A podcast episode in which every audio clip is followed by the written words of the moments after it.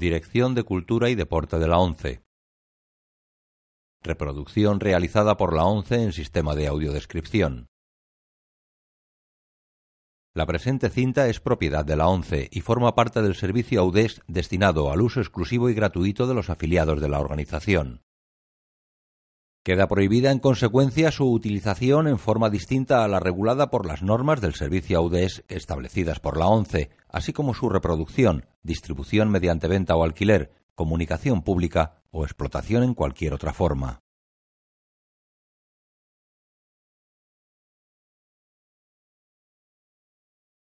Audiodescripción 11 1998, remasterizado en 2007. El nombre de la rosa, año 1986, color, no recomendada a menores de 13 años. Sobre la pantalla en negro, la voz en off de Azso de Melk narra la historia de su lejana juventud. Le Film Sarian presentan Habiendo llegado al final de mi vida de pobre pecador, con el pelo ya canoso, me dispongo a dejar constancia sobre este pergamino de los hechos asombrosos y terribles que me fue dado presenciar en mi juventud hacia finales del año del Señor de 1327. Que Dios me conceda sabiduría y gracia para ser fiel narrador de los sucesos que tuvieron lugar en una remota abadía en el recóndito norte de Italia. Una abadía cuyo nombre parece ahora más piadoso y prudente omitir. Una producción de Vera Insinger y Bert Schaffer. Una película de Jean-Jacques Hano, basada en la novela de Humberto Eco. El nombre de la rosa. Con Sean Connery, F. Murray Abraham, Elia Baskin, Feodor Chalapin Jr., Valentina Vargas y Christian Slater. Un sendero atraviesa una vaguada entre altas y peladas montañas con algunos neveros sobre la hierba. Dos jinetes cabalgan lentamente entre las brumas matinales.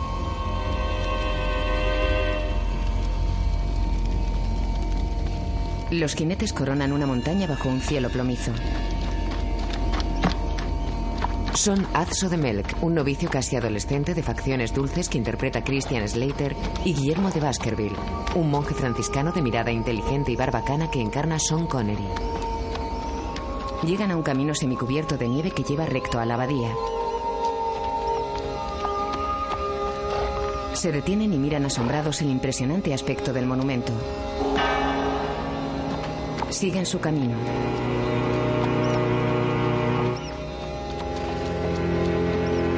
Vestuario Gabriela Pescucci. Música James Horner. Los jinetes doblan un recodo nevado al final del cual se yergue majestuosa la imponente mole de la abadía, compuesta por un cuerpo central cuadrado con cuatro torres hexagonales adosadas a las esquinas. Fotografía Tonino de Licoli. Guión de Gerard Brack, Alain Godard, Howard Franklin y Andrew Birkin.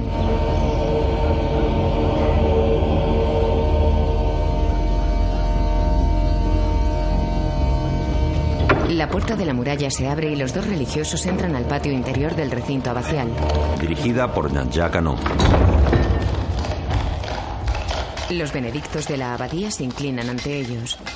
Guillermo de Baskerville saca las manos de las amplias mangas del hábito y las ofrece para que le viertan agua. Benedicamus Domino. Deo gracias. Benedicamus Domino.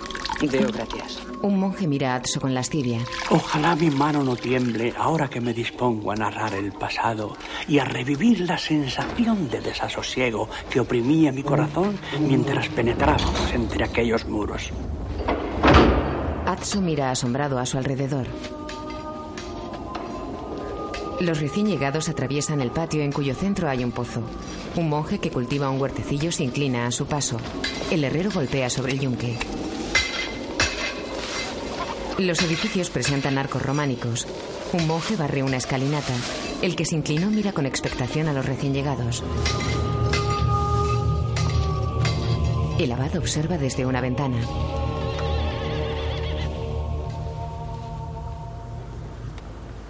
¿Debemos decírselo? El bibliotecario le mira serio. No. Buscaría allí donde no debe. Pero... ¿Y si lo descubre por cuenta propia? Sobreestimáis su talento, mi señor Abad.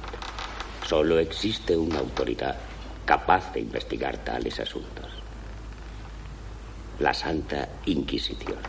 El abad, un hombre moreno a un joven, se toca la rica cruz que lleva colgada y se dirige a otro monje anciano y ciego que está sentado.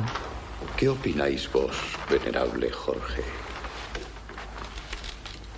Amados hermanos, yo dejo los asuntos mundanos para los más jóvenes.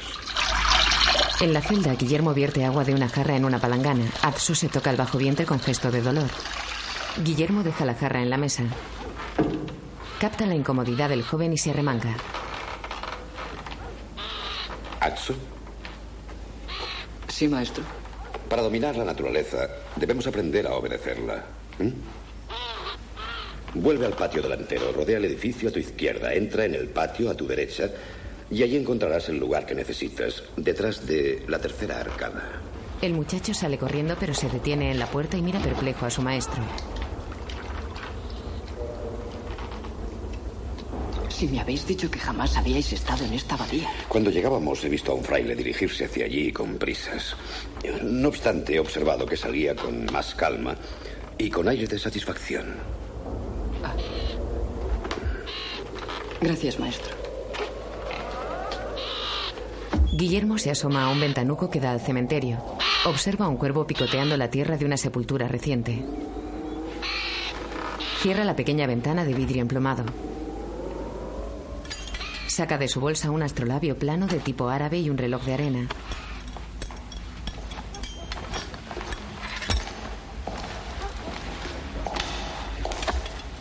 Mira hacia la puerta y lo cubre todo con la toalla. El abad se asoma por la mirilla. Entra en la celda. Pax vobiscum et cum spiritu. En nombre de la Orden Benedictina, tengo el honor de daros la bienvenida a nuestra abadía, a vos y a vuestros hermanos franciscanos. Se acerca a Guillermo y le besa en los labios dándole la bienvenida. Los otros delegados han llegado ya. Ubertino da Casale lleva aquí varias semanas. Eh, Los demás llegarán mañana. Debéis eh, de estar muy cansado tras vuestro largo viaje. No. No demasiado. Confío en que no os haga falta nada. No, gracias. Bien. En ese caso, os deseo paz.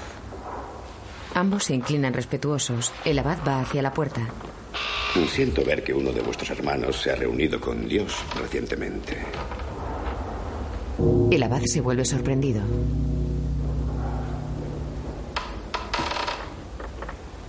Sí, una terrible pérdida. El hermano Adelmo era uno de nuestros mejores ilustradores. ¿No sería Adelmo de Otranto? ¿Le conocíais? No, pero conocía y admiraba su obra. Su humor e imágenes cómicas eran casi malvados. Pero oí decir que era muy joven. Oh, sí. Muy joven, en efecto. Un accidente, sin duda. Sí. Sí, como decís, eh, un accidente. Bueno, es decir, eh, El abad mira al corredor. Entra de nuevo en la celda y cierra la puerta. Fray Guillermo, ¿puedo hablaros con franqueza? Parecéis ansioso por hacerlo. Cuando supe que veníais a la abadía, pensé que era la respuesta a mis plegarias. He ahí me dije a un hombre que conoce tanto el espíritu humano como los engaños del maligno. Lo cierto es que la muerte del hermano Adelmo ha creado un desasosiego espiritual en mi congregación. Vuelve el chico. Ah, este es mi novicio, Atso, el hijo menor del barón de Melk. Por favor, continúa. Atso se arrodilla y besa el grueso anillo del abad. Hallamos el cadáver tras una tormenta de nieve horriblemente mutilado, estrellado contra una roca a los pies de la torre, bajo una ventana que estaba... ¿Cómo os lo diría? Que estaba... Que estaba cerrada. ¿Os lo ha dicho alguien? Si hubiera estado abierta, no habríais hablado de desasosiego espiritual, habríais dicho que había caído. Fray Guillermo, esa ventana no puede abrirse.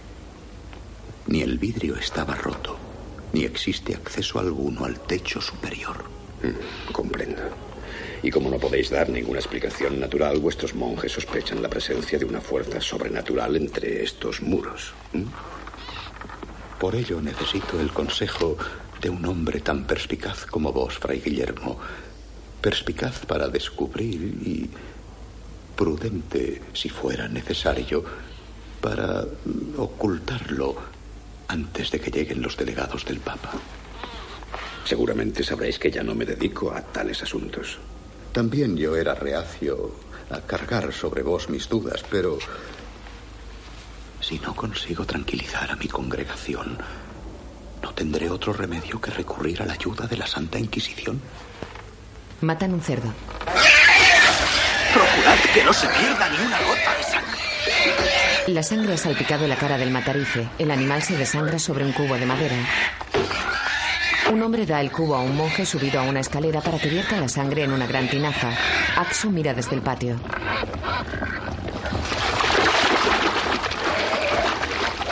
¿Axo? Una fila de candeleros con velas encendidas ilumina la imagen de la Virgen con el niño en brazos. Un monje tumbado boca abajo en el suelo reza ante la imagen. Guillermo y Atso le ven. Aquel es Ubertino da Casale, uno de los jefes espirituales de nuestra orden. Ve. Al atravesar la monacal y sobria iglesia románica se inclinan ante el altar mayor. Llegan a la nave lateral donde reza Ubertino da Casale y se detienen discretamente tras una columna. Luego avanzan hacia el monje. Muchos le veneran como a un santo viviente, pero otros le harían quemar por hereje. Su libro sobre la pobreza del clero no es de lectura preferida en los palacios papales, así que ahora vive escondido como un proscrito.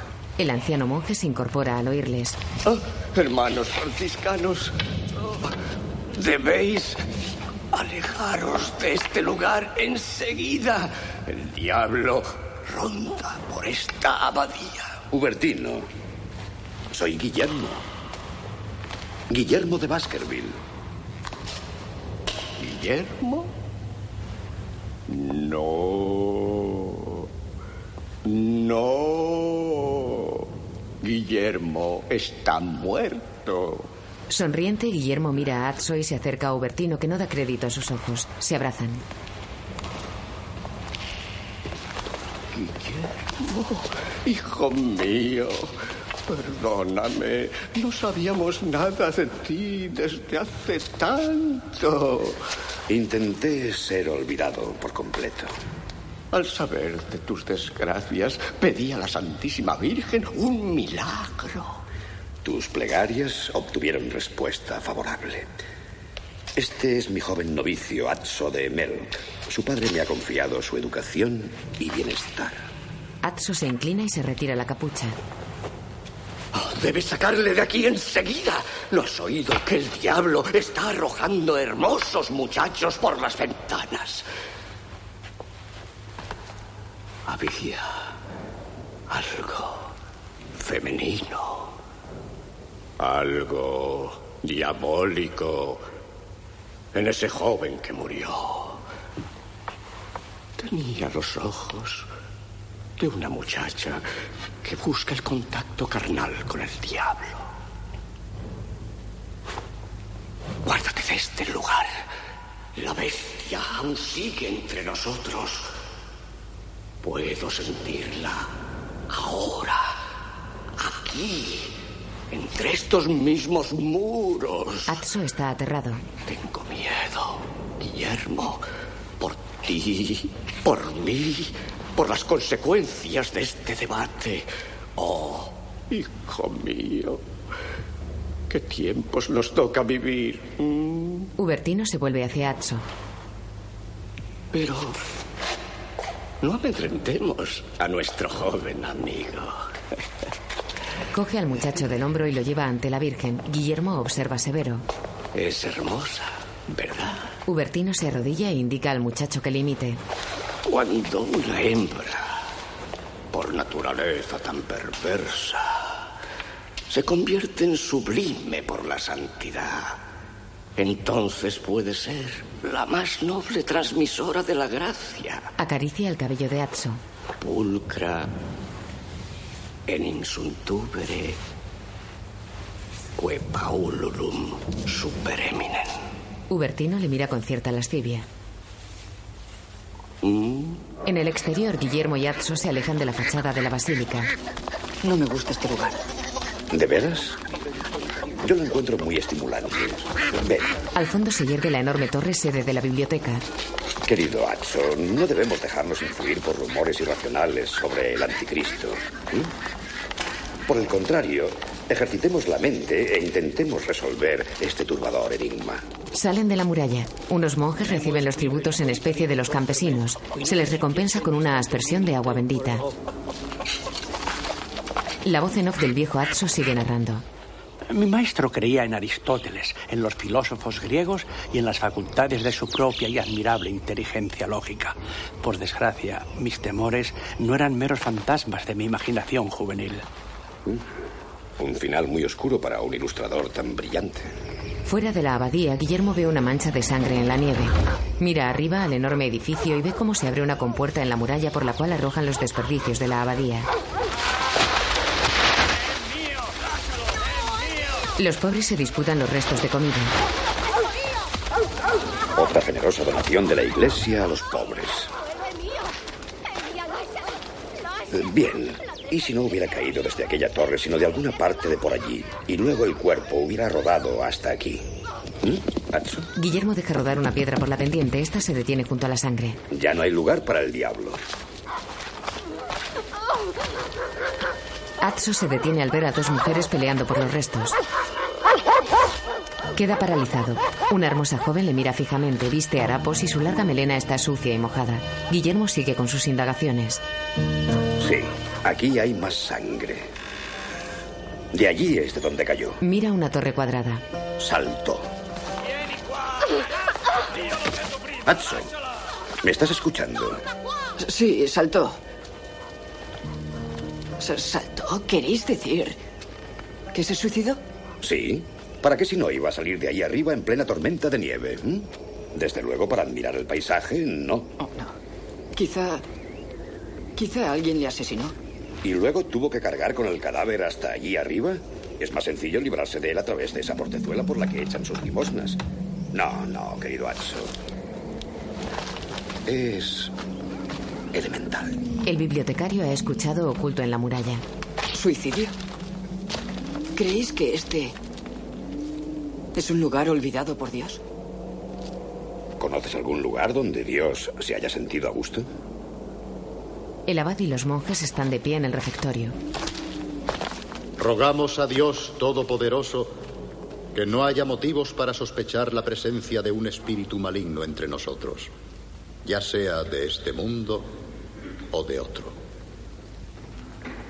Pedimos a nuestro Señor que el debate que vamos a tener el honor de celebrar aquí pueda discurrir sin sombra de temor.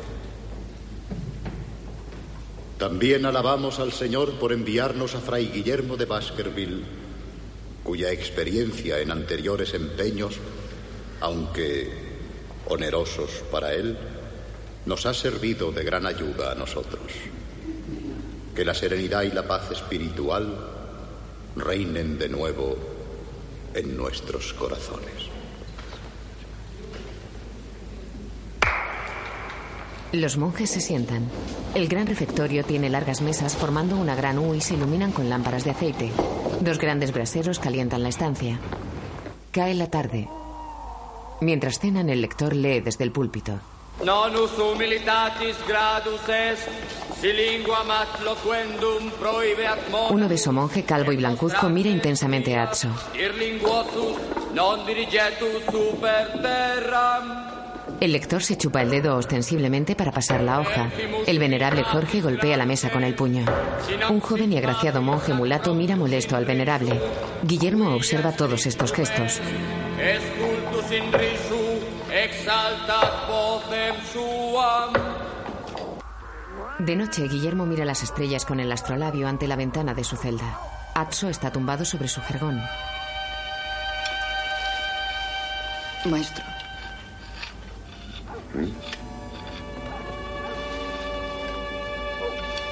¿Puedo preguntaros a qué onerosos empeños se refería el abad? ¿Acaso no siempre fuisteis fraile? Hasta los frailes tienen pasado, Atso. Ahora intenta dormir. Yo solo. Sí, maestro. En otro lugar de la abadía, el anciano monje ciego Jorge escucha la lectura de su novicio. Dedique cor meum utsirem prudentiam, atque doctrinam erroresque estultitiam, El vaho sale de la boca del lector. e Jorge repite para sí las palabras levantando sus ojos sin vida. En el solitario scriptorium, el monje mulato ríe mientras lee un libro a la luz de una lámpara. Oye algo y se sobresalta. Una rata pasea por la magnífica estancia de arcos y grandes ventanales. Los pupitres están vacíos a esta hora de la noche. El monje se chupa un dedo y pasa la hoja. El obeso monje calvo se flagela en su celda. En su celda, Atso tiene una pesadilla y Guillermo le coge de la mano para calmarlo. La bestia. Entre nosotros. La Virgen. Un milagro. Sosteniendo una lámpara de aceite encendida, se apoya en la pared resignado a velar el sueño del joven.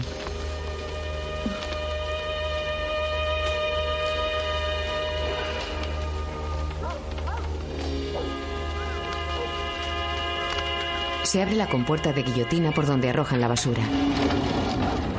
Un monje encorvado y cubierto con la capucha acciona el contrapeso de grandes piedras. Otro vigila.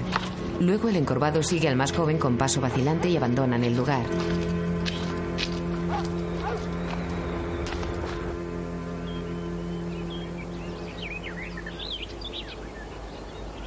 El campanero toca colgándose de una gruesa soga. El amanecer tiñe de rojo el horizonte. En la iglesia.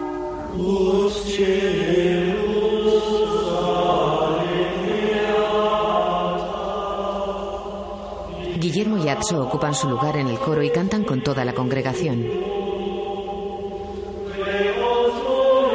Un día brumoso y frío amanece en las montañas azotadas por el viento y la nieve.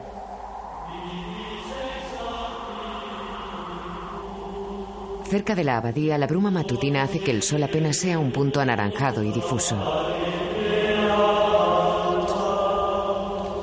Guillermo repara en la voz atiplada del monje obeso.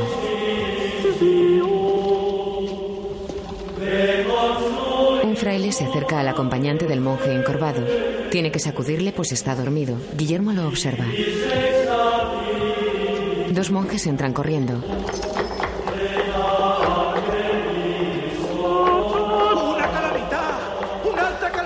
Calamità ci ha colpito! Un altro è stato ucciso! Padre, padre, è successo un dramma nel porcile. Venite, venite presto, padre. Una calamità! Un altro è stato ucciso! Andiamo. Toda la congregación corre hacia las porqueras. La enorme tinaja en la que vertían la sangre de la matanza destaca en primer término. El gordo se lleva las manos a la boca con gesto femenino. El abad se santigua.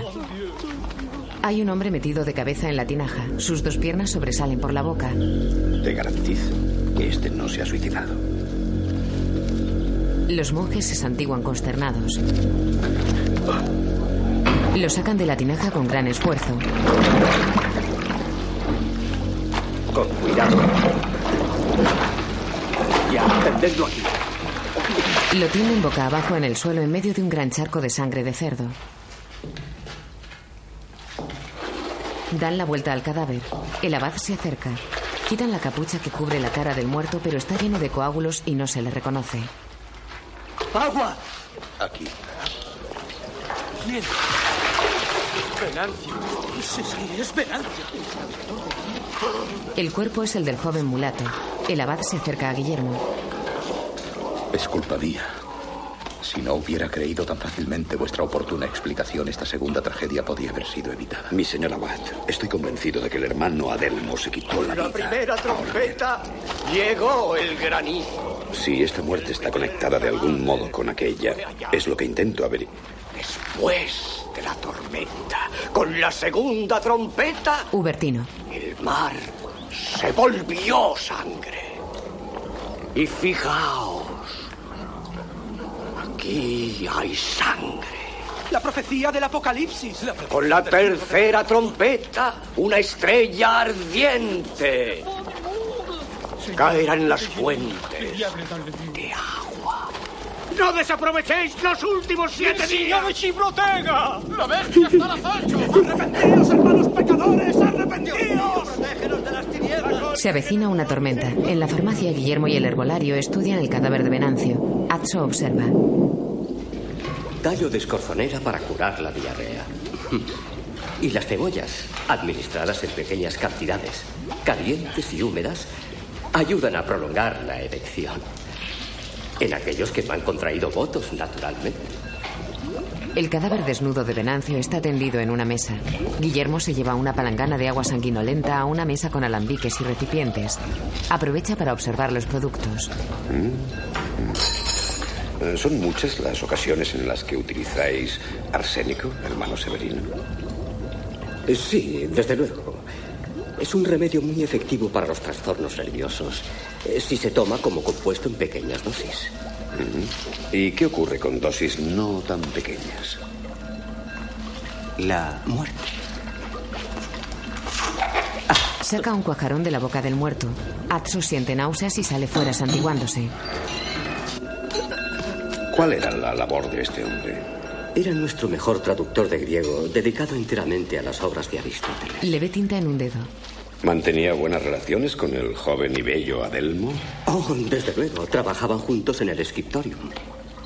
Pero de un modo fraternal, ¿entendéis? No como... Es decir, la carne puede ser tentada según la naturaleza o contra natura. Y ellos no tenían esa clase de relación. Supongo que me comprendéis. Atso está junto a la entrada lateral de la iglesia compuesta por una puerta doble con parteluz y una magnífica arcada románica. El muchacho entra.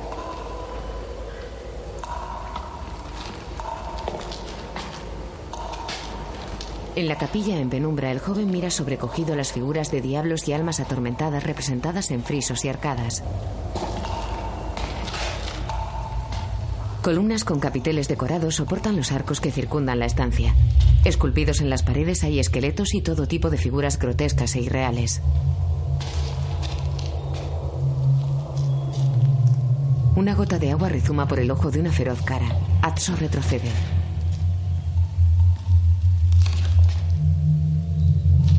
Una sombra pasa por detrás del joven.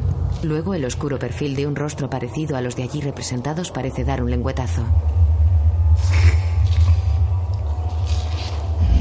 Penitenciascite. Es el monje encorvado por una joroba corpulento y con rostro deforme.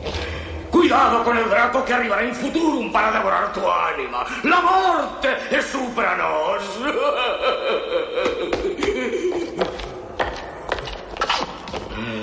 E tu contemplate un día Apocalipsum, eh? eh? Lava, nun savon in diavolo, eh? eh? Feo come Salvatore, eh?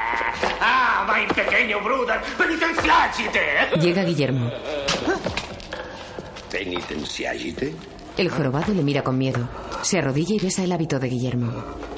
Ma io non dico penitenziagite. Has dicho penitenciagite, te he oído. Oh, oh, ma domine frate, magnificentissimo.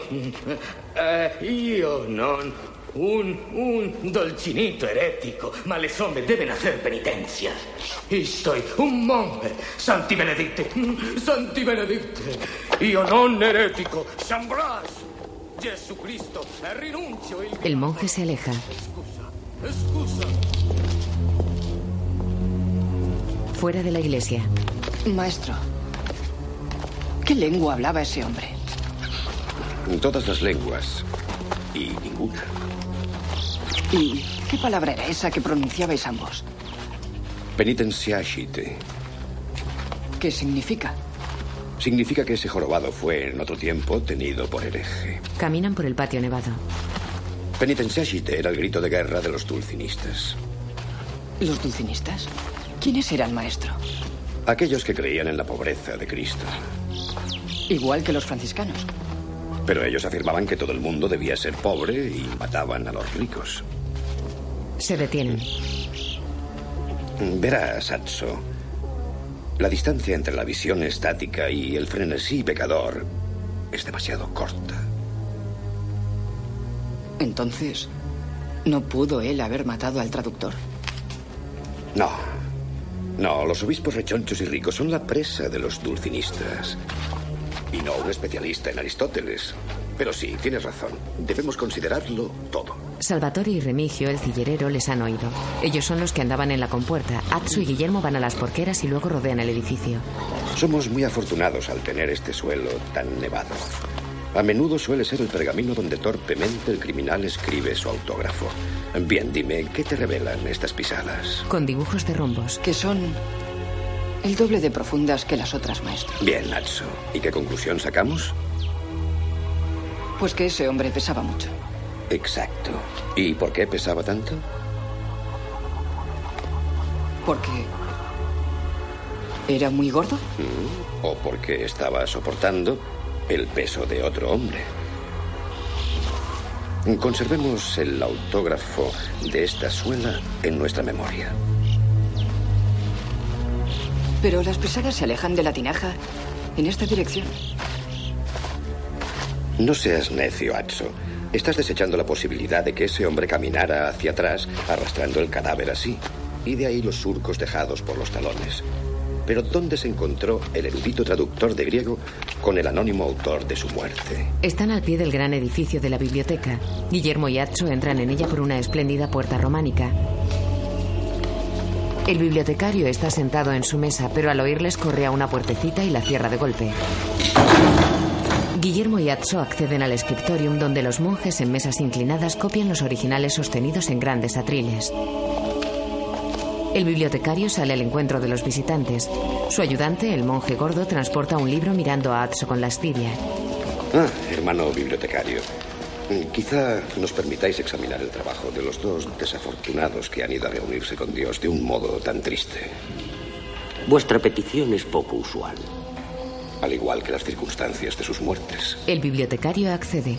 Es mayor y flaco. El cabello que circunda su tonsura está cómicamente de punta contrastando con su áspera expresión. El hermano Adelmo se sentaba ahí. Gracias. El gordo mira extasiado a Atso. El libro que trabajaba Adelmo es un prodigio de colores y miniaturas. Guillermo saca sus lentes ante el asombro de los copistas. Óculo de vidrio con cápsula. Guillermo se vuelve y el monje se protege avergonzado tras el pupitre. Guillermo vuelve al libro y mira las imágenes aumentadas y distorsionadas por sus lentes. Un asno enseñando las escrituras a los obispos. El papa es un zorro. Y el abad es un mono. Sin duda tenía un osado talento para las imágenes cómicas. El gordo sube a una banqueta huyendo de una rata.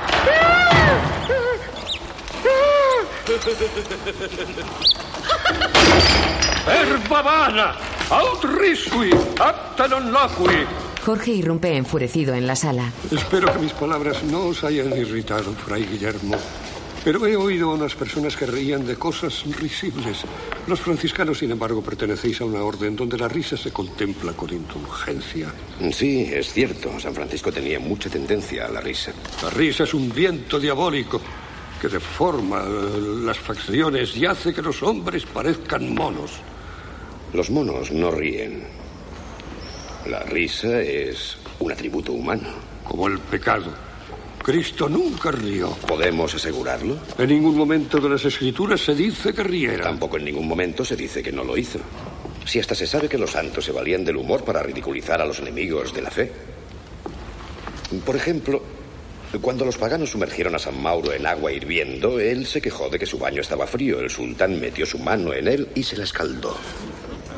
Un santo sumergido en agua hirviendo no bromea con gracias infantiles, reprime sus gritos y sufre por la verdad.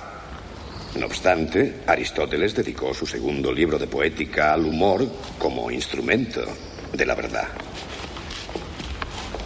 ¿Habéis leído esa obra? No, claro que no. Se perdió hace muchos siglos. No se perdió. Jamás fue escrita.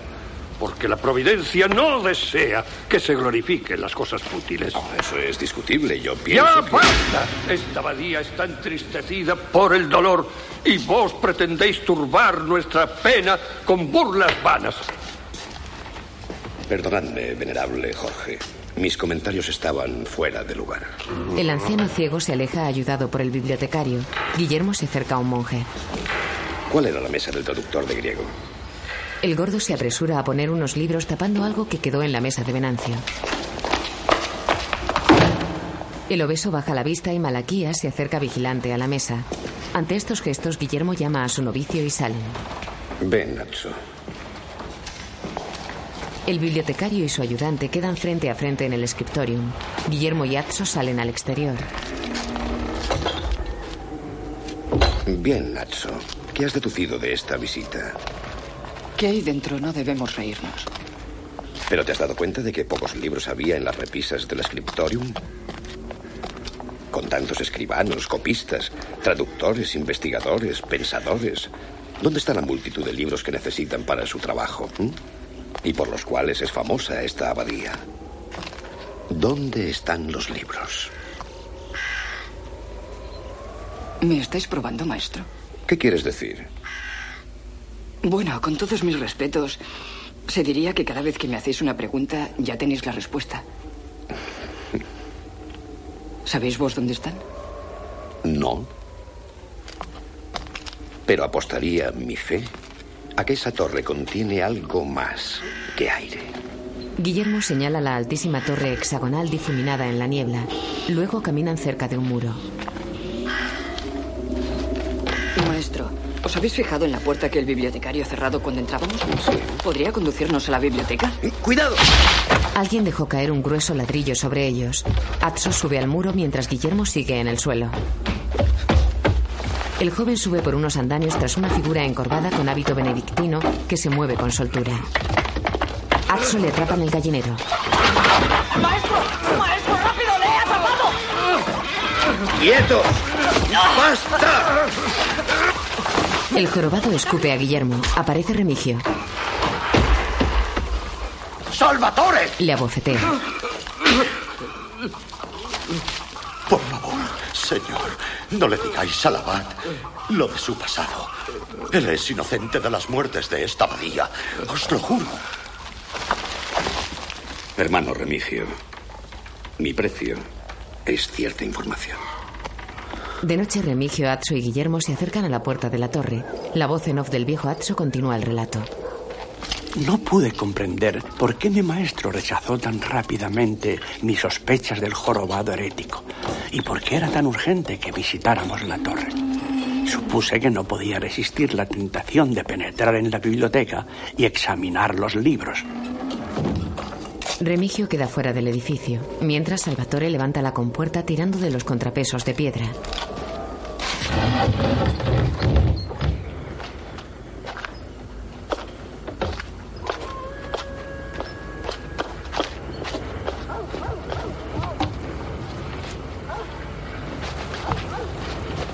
Salvatore se aleja del lugar y una muchacha atraviesa la compuerta abierta.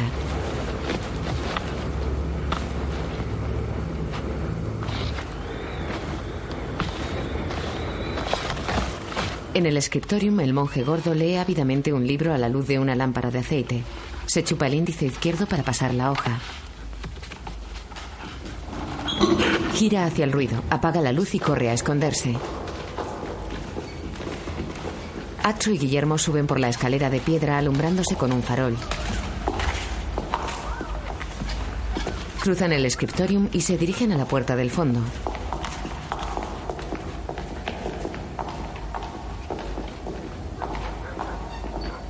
El obeso monje les espía. Guillermo intenta abrir sin éxito. No hay cierre. Tal como yo creía, debe de haber un pestillo por dentro. ¿Cómo entraremos? Evidentemente ha de haber otra entrada.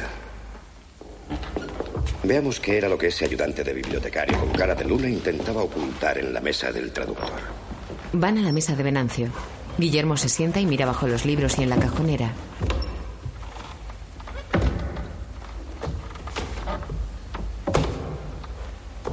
Cubierto con su manto negro, el gordo deambula sigiloso entre las sombras del scriptorium. Guillermo encuentra un trozo de pergamino. Pequeñas letras griegas. Quizá las hizo una hormiga mojada en tinta. Pone las lentes ante sus ojos y lee. Ponirois idonen puesta. Olfatea las lentes y luego el borde del pergamino.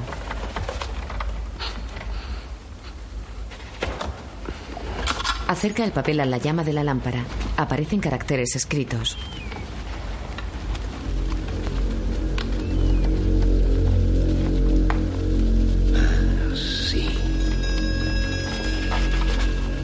Escrito con zumo de limón. Se pone de nuevo las lentes, mientras el gordo se acerca a un martillo de alisar pergamino. Sagitario. El Sol. Mercurio. Escorpión. El gordo coge el martillo. Es un código zodiacal que indica el camino, pero ¿a dónde? ¡Eh! ¿Quién anda ahí? ¿Quién anda ahí? El gordo lanza el martillo. Atsu y Guillermo corren hacia el lugar de donde provenía el ruido, pero todo está oscuro. En la mesa de Venancio quedó un libro abierto con las lentes de Guillermo encima. El gordo lo cierra de golpe y se lo lleva. Corre escaleras abajo y sale del edificio. Mis lentes de aumento. Estaban sobre el libro. Corren tras él, pero cuando salen al exterior el monje ha desaparecido en la oscuridad. Por ahí. Atso mira su farol apagado y se dirige a la cocina para buscar fuego y encenderlo. El gordo se esconde en una esquina con el libro fuertemente agarrado. Atso sube una gran escalinata de piedra. El gordo le observa desde su escondite.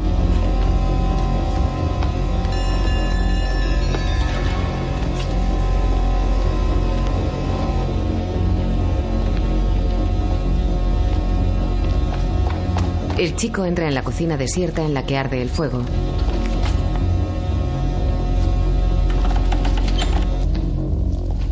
Se arrodilla ante el hogar y coge una ramita para encender su farol, pero oye pasos y se levanta temeroso. Busca un lugar para esconderse. Se agazapa entre los bultos de un hueco oscuro de la pared y se pone la capucha. Remigio, el cillerero amigo del jorobado, entra en la cocina. Bueno, sal de donde estás, pequeña zorra. Sé que estás aquí. Puedo volarte. Echa mano a un bulto, pero no es lo que busca. Pero ¿qué te pasa, eh? ¿Tienes miedo de mí? Bien, y Bella. Atso levanta la cabeza. Escondida junto a él está la joven morena que vio peleándose por las obras. Se sobresaltan al verse. Remigio se vuelve. La chica pide silencio a Atso. Te encontraré. Remigio se va. Mientras el monje obeso ha entrado en el herbolario cargado con el libro. Camina deprisa. Busca algo cuando las lentes caen al suelo. Las recoge y las guarda en un estante tras un recipiente.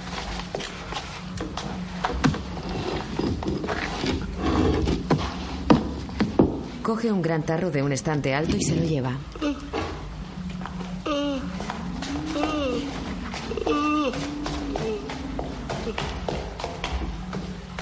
En la cocina, la muchacha deposita un envoltorio de tela blanca en el suelo. Luego se acuclilla frente a Atso, que aún está sentado contra unos sacos. Ella le mira y toquetea con deseo. La voz en off del viejo Atso continúa la narración. ¿Quién era ella? ¿Quién era esa criatura que había aparecido como la aurora?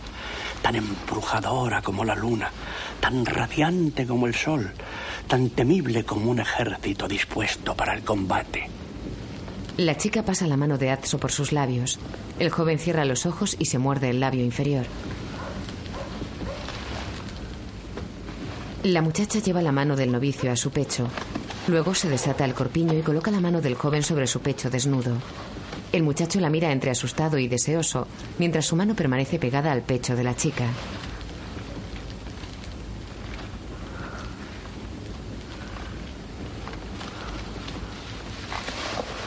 La muchacha se quita las ropas. Atso reacciona y le ayuda a bajarse el corpiño.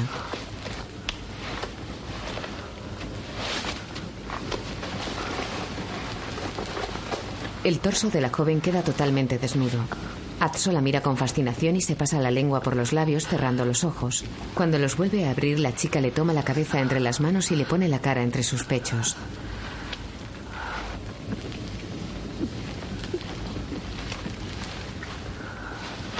La joven le agarra del hábito y le obliga a tumbarse en el suelo ante el hogar.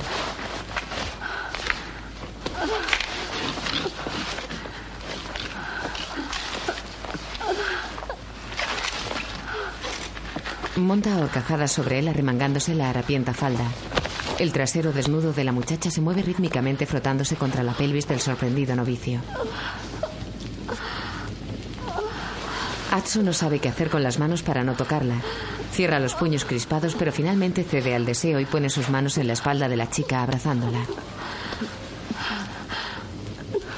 La chica cesa en sus movimientos y se separa un poco para desnudar a Atso, que la mira con ojos espantados, aunque ya no opone resistencia. Presa de irresistible deseo, la chica desata con vehemencia los cordones del hábito del novicio.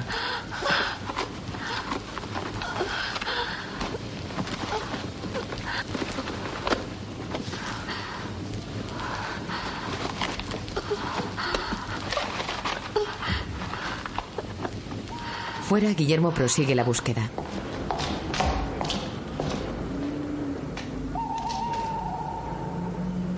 En la cocina, Atso ya casi se ha despojado de sus ropas y está sobre la chica.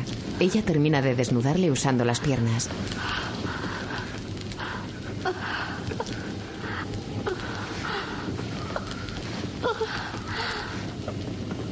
Copulan de modo ardiente mientras se besan y acarician.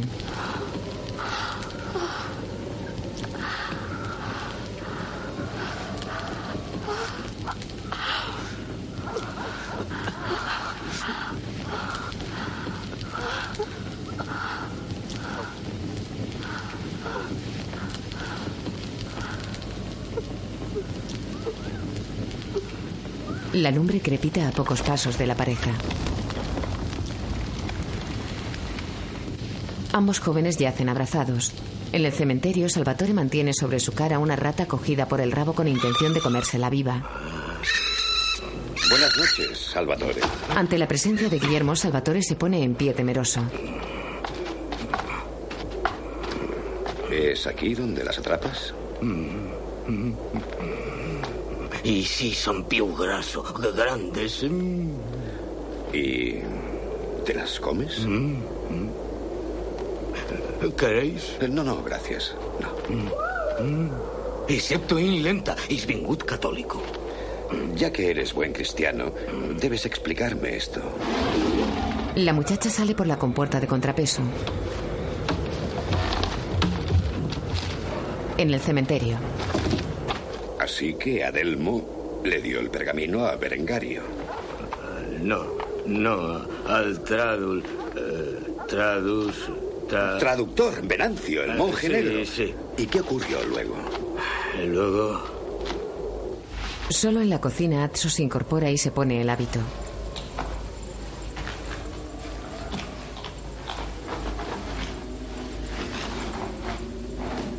Repara en el envoltorio blanco que dejó la chica.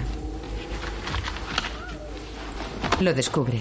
Es un corazón aún sangrante.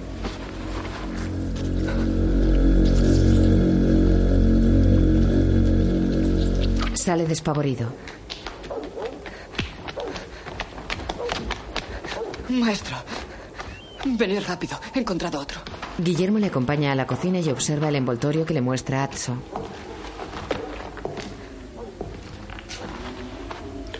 ¿Dónde está tu sentido común? ¿Has visto alguna vez a alguien con una caja torácica capaz de albergar un corazón de estas dimensiones? ¿Mm? No. No. Es el corazón de un buey. Alguno de los monjes se lo daría a esa muchacha campesina a cambio de sus favores. Muchacha, ¿qué, qué? La que he visto salir de aquí a toda prisa. Atso baja la cabeza. Debía de ser un monje muy feo. ¿Por qué feo? Si hubiera sido joven y hermoso, ella le habría concedido sus favores carnales a cambio de nada. Mira al envoltorio. De todos modos, sea lo que sea lo ocurrido en esta cocina, no tiene relación con nuestras investigaciones. El jorobado me ha convencido de que Berengario, el ayudante del bibliotecario, es la clave de todo el enigma. ¿Decías algo? Nada, maestro. Bien. Salen de la cocina.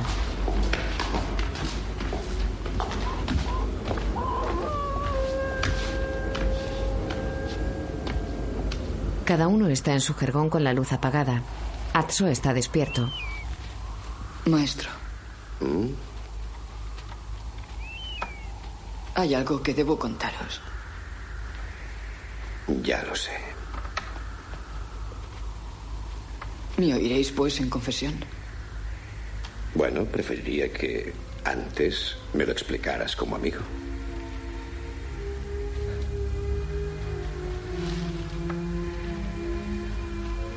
Maestro, ¿habéis estado alguna vez enamorado?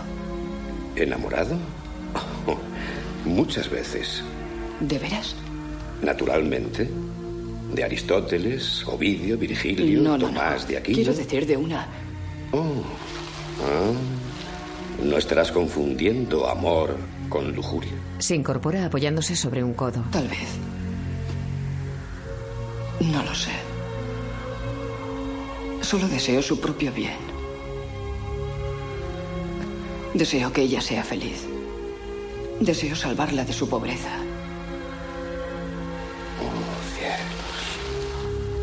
¿Por qué, oh cielos? Estás enamorado. ¿Y eso es malo? Para un fraile representa ciertos problemas. Pero no es cierto que Santo Tomás ensalza el amor sobre todas las demás virtudes. Sí, el amor a Dios, Atso. El amor a Dios.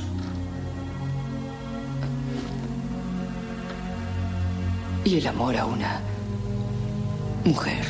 De mujeres, Tomás de Aquino sabía bastante poco. Pero las escrituras son muy claras. Los proverbios nos advierten que la mujer se apodera de la preciosa alma del hombre. Y el eclesiastés nos dice, más amarga que la muerte es la mujer. Sí, pero... ¿Qué opináis vos, maestro? Bueno, claro está que no gozo del beneficio de tu experiencia, pero me cuesta convencerme a mí mismo de que Dios haya introducido a un ser tan inmundo en la creación sin haberle dotado de alguna virtud. ¿Mm? Qué pacífica sería la vida sin amor, Atso. Qué segura, qué tranquila. Y qué insulsa.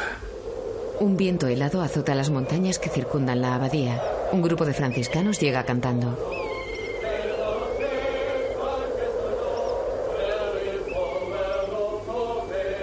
¡Qué belleza! Señor, habéis guiado nuestros pasos hasta este refugio de paz espiritual porque deseáis la reconciliación tanto como nosotros, los franciscanos. Adelante, hermanos. Así será, oh Señor. Amén. Ante la celda del gordo. ¿Berengario? Abre la mirilla. Luego entran.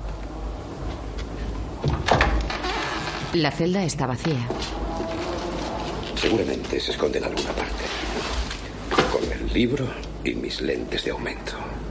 Las disciplinas están en la mesa. Guillermo las coge, las tensa y las tira sobre la cama.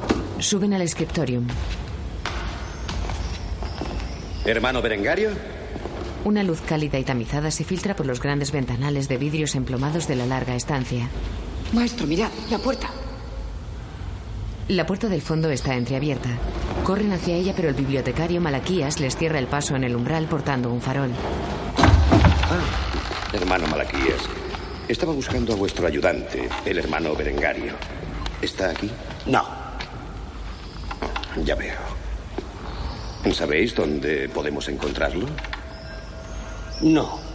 ¿Está tal vez arriba en la biblioteca? No. Siento curiosidad por conocer la biblioteca. ¿Puedo hacerlo? No. ¿Por qué no? Por órdenes estrictas del abad. Nadie puede entrar en la biblioteca de la abadía, aparte de mí y de mi ayudante. Comprendo. Gracias de nuevo. Malaquías queda con aire de triunfo mientras ellos salen. Ocupan su sitio en el coro. El asiento de Berengario está desierto. Es posible que le haya ocurrido algo. Tal vez le encontremos metido en agua. ¿Qué? La tercera trompeta, maestro Hubertino lo dijo. El libro de la revelación. Ese no es el libro que buscamos. Los monjes miran el lugar vacío del obeso Berengario. A la puerta los campesinos hacen cola. ¿A esto llamas un pollo? Más bien parece un gorrión. Seguid en lino, ¿eh? Llegan los franciscanos. Salvatore les hace una reverencia. Ah, ah. El abad les recibe. Franciscani, ¿eh?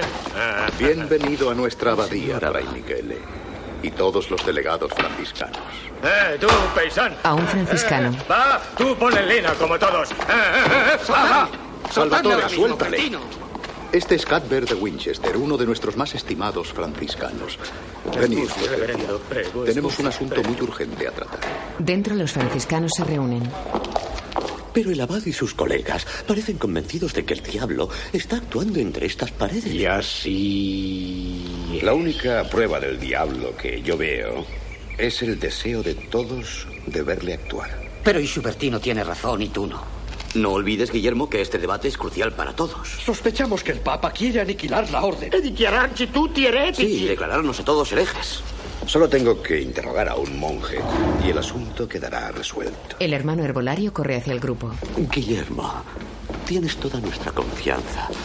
Ruego a Dios que no abuses de ella. El herbolario llega y se santigua. Fray Guillermo. Entran en la sala de baños. A un lado, sobre unos escalones, hay compartimentos con cortinas de arpillera tras las que están las bañeras. Y al otro, una pila alargada con agua. Llegan a una bañera cuya cortina está descorrida. Guillermo observa junto a la bañera un tarro de la botica volcado del que salen unas hojas. Guillermo sube los peldaños. En el fondo de la bañera yace el enorme cuerpo blancuzco de Berengario cubierto de agua en la que flotan hojas de hierbas medicinales. Azzo también sube a verlo, pero aparta la vista. Guillermo encuentra sus lentes y mira al herbolario. ¿Habéis encontrado un libro en griego? No. Guillermo hace un gesto a Azzo y el novicio le da el zapato de Berengario. Guillermo mira la suela. Es de rombos como la huella que vieron en la nieve. La muestra al muchacho. Yo tenía razón. Y el libro de la revelación también. Llega el abad.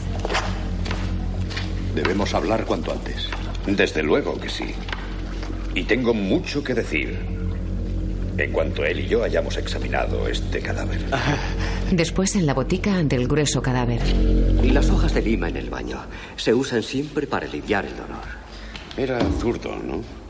Eh, Sí, sí. Berengario era invertido en muchos sentidos. ¿Hay algún otro monje zurdo aquí en la abadía? No que yo sepa. Guillermo coge la zurda del muerto. Manchas de tinta. Se pone las lentes. El índice está negro como el de Venancio. Abre la boca del cadáver. La lengua también está negra. No escribía con la lengua, supongo. Más tarde, ante el tesoro de la abadía y mientras el abad acaricia las joyas de oro y pedrerías, Guillermo le muestra el trozo de pergamino que encontró. ¿Unas líneas en griego? Sí. escritas por Venancio. Algunas notas al azar sobre el libro que estaba leyendo justo antes de morir. ¿Observáis cómo cambia la caligrafía? ¿Mm? A partir de este punto se estaba muriendo. ¿Qué conclusión sacáis de esto, señor? Un borrón de pintura azul. Sí, pero una pintura azul muy especial preparada por vuestro mejor ilustrador, el hermano Adelmo, que tuvo en su poder este pergamino antes que Venancio. Y cómo lo sabemos, porque estas notas al azar están superpuestas a la mancha azul de Adelmo y no viceversa. Fray Guillermo, esta abadía está envuelta en un terrorífico misterio. Yo no he detectado nada en vuestra oscura disertación que arroje un poco de luz en esto. Guillermo se vuelve hacia Atso. Luz, Atso. El chico le acerca un candelabro y aplica el papel a la llama. Alguien se tomó mucho trabajo en ocultar un secreto de gran importancia. ¿Mm? La caligrafía es, sin lugar a dudas, de un zurdo. Y el único miembro zurdo de vuestra comunidad es, mejor dicho, era el hermano Berengario, ayudante del bibliotecario. Pero, ¿a qué clase de conocimiento secreto pudo haber tenido acceso? Tengo la sensación de que estáis a punto de decírmelo. Libros. Libros prohibidos. Libros espiritualmente peligrosos. Todos en la abadía conocían la pasión de Berengario por los muchachos hermosos. Cuando el bello Adelmo quiso leer un libro prohibido, Berengario ofreció a Adelmo la clave de cómo podía encontrarlo, cifrada en ese pergamino, si éste le pagaba con caricias antinaturales. Basta, Fray Guillermo. Adelmo accedió sometiéndose a los lujuriosos requerimientos de Berengario. Pero luego, atormentado por el remordimiento, vagó lloroso y desesperado hasta el cementerio, donde se encontró con el traductor de griego. ¿Cómo podéis saberlo? Hubo un testigo, el jorobado, que vio a Adelmo entregar este pergamino a Venancio y luego correr hacia la pequeña torre y arrojarse por la ventana. La noche de mi llegada, mientras Berengario mortificaba sus pecadoras carnes, Venancio, ayudado por las instrucciones cifradas del pergamino, se dirigía hacia la biblioteca prohibida, donde encontró el libro. Se lo llevó a su mesa, en el scriptorium, y comenzó a leerlo. Después de garabatear esas misteriosas anotaciones, murió con una mancha negra en el dedo. El ayudante del bibliotecario descubrió el cadáver y lo arrastró hasta las pocilgas para evitar que las sospechas cayeran sobre él pero dejó su autógrafo tras él. La huella en la nieve. El libro se quedó en la mesa del traductor. Berengario volvió allí anoche y lo leyó. Poco después, aquejado de dolores terribles, intentó tomar un baño calmante con hojas de lima y se ahogó. También tenía un dedo ennegrecido. Los tres muertos murieron a causa de un libro que mata o por el cual los hombres matan. Por tanto, os suplico que me concedáis acceso a la biblioteca. Fray Guillermo, vuestro orgullo os ciega. Llegan Jorge y Malaquías. A causa de idolatrar la razón, os quedáis sin ver lo que es obvio para todo el mundo en esta abadía. Malaquías habla al oído del abad. Ha llegado la delegación papal, Bernardo Cui. Hay un brillo de triunfo en la mirada que Malaquías lanza a Guillermo. El abad queda pensativo. Gracias, Fray Guillermo. Somos conscientes de vuestros esfuerzos. Pero ahora debo rogaros que desistáis de posteriores investigaciones. Felizmente se encuentra entre los llegados con la delegación papal alguien muy versado en los ardides del maligno. El abad quema el trozo de pergamino del traductor. Un hombre al que, si no me equivoco, conocéis muy bien. Bernardo Cui, de la Santa Inquisición. Sopla y apaga el pergamino reducido a cenizas. Deja caer el último trozo al suelo con mirada desafiante. Atsu y Guillermo salen al exterior. Maestro, ¿quién es Bernardo Cui? Llega un franciscano corriendo. Guillermo, te he estado buscando por toda la abadía. Miquel quiere hablar contigo cuanto antes. Guillermo se reúne con los franciscanos. A solas. ¿Sabes ya quién ha llegado? Lo sé, lo sé. Bernardo Gui. Cubertino debe ser llevado a un lugar seguro. Ya está todo preparado.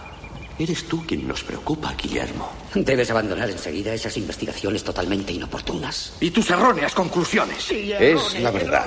Y tengo razón. Guillermo tiene razón. Guillermo siempre la tiene. Sean cuales sean las consecuencias, para él o para cualquier otro, Guillermo de Baskerville ha de demostrar que siempre tiene razón. ¿No fueron tu vanidad, tu tozudez y tu orgullo intelectual motivo de anteriores conflictos con Bernardo? No tientes al destino por segunda vez. En esta ocasión ni el emperador podrá salvarte si te enfrentas a Bernardo. Los monjes cantan en el magnífico coro de madera tallada.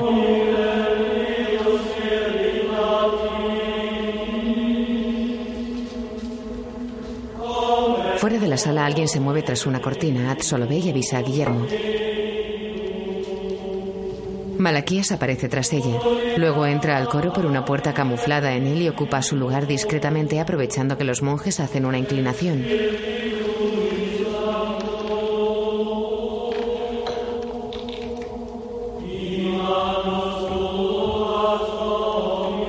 Guillermo y Atso le ven.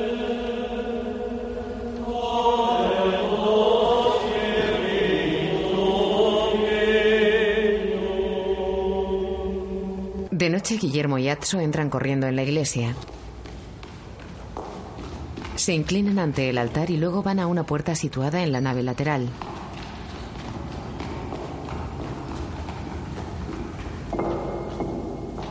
Es una capilla de paredes desnudas con un altar en el centro. ¿Cuál de ellas te da más miedo? Guillermo alumbra el altar cuya base tiene calaveras esculpidas. Todas ellas. No, fíjate bien. Atso mira una de ellas.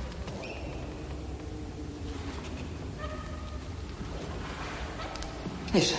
La que yo había elegido. Guillermo presiona la barbilla y la nariz de la calavera. Mete un dedo en la cuenca del ojo accionando un resorte. Bien. Empuja el altar arrastrándolo a un lado. Bajo el altar hay una escalera y un pasadizo. Tú primero. Atso se niega y Guillermo baja en primer lugar. El chico le sigue.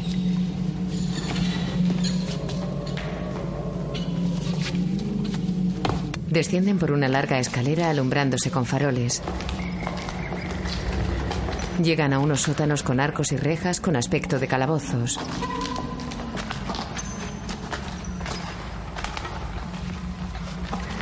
Siguen un corredor. En un nicho de la pared reposan infinidad de cráneos humanos. Están en el osario de la abadía.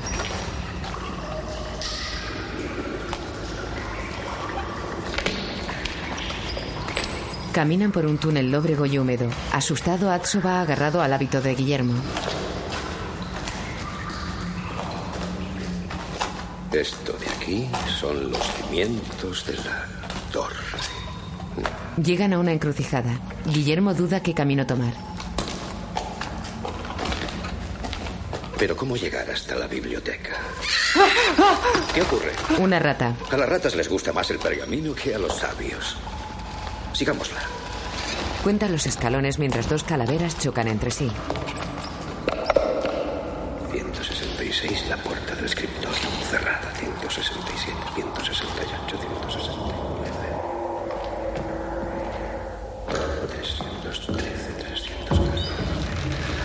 Guillermo aparece por una trampilla en el suelo de madera de una sala de la biblioteca.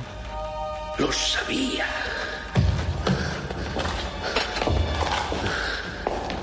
Atso. Lo sabía. El muchacho sube asombrado.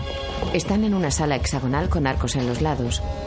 Guillermo mira los libros con avidez, abre las hornacinas de las paredes y contempla volúmenes ricamente ilustrados.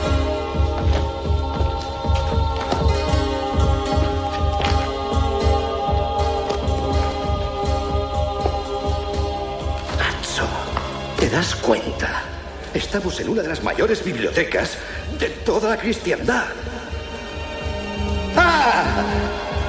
¡Ven! Guillermo sube por una de las escaleras que parten de las diferentes paredes de la sala. Llegan a otra sala idéntica a la anterior. También tiene arcos y de ella parten varias escaleras en todas las direcciones. Alumbrándose con el farol, Guillermo ojea los libros que hay sobre los atriles y estantes. Atso mira un gran libro con bellas ilustraciones. ¿Vamos a encontrar el libro que buscamos? ¿Con tiempo? Oh, el Beato de Liébana. Esto, Atso, es una obra maestra. y esta es la versión comentada por Humberto da Bologna. ¿Cuántas salas más?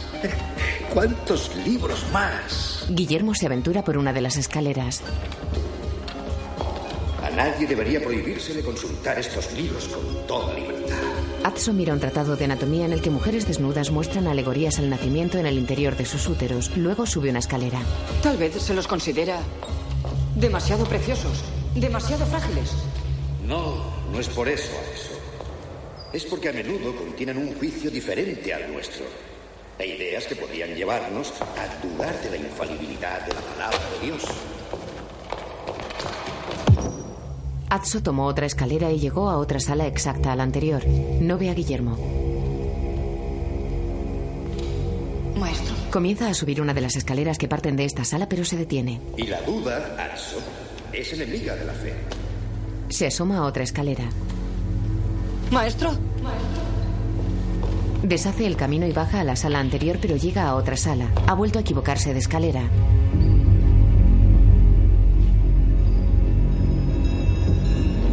Atso baja y sube escaleras que unen salas parecidas. Maestro. Maestro.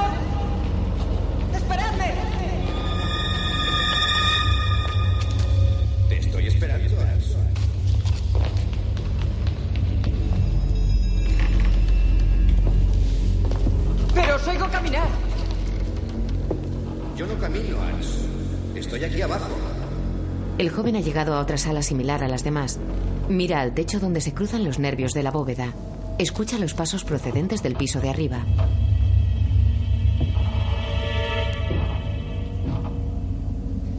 Pero...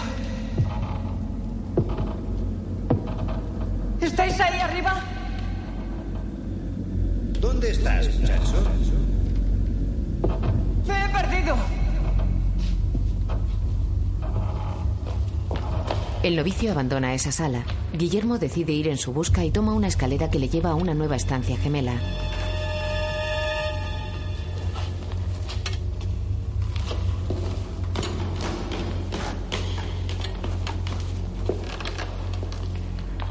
Bien, Atso. Parece ser que esto es un laberinto. Sale al gran hueco general. Mira sobrecogido hacia el intrincado sistema de escaleras.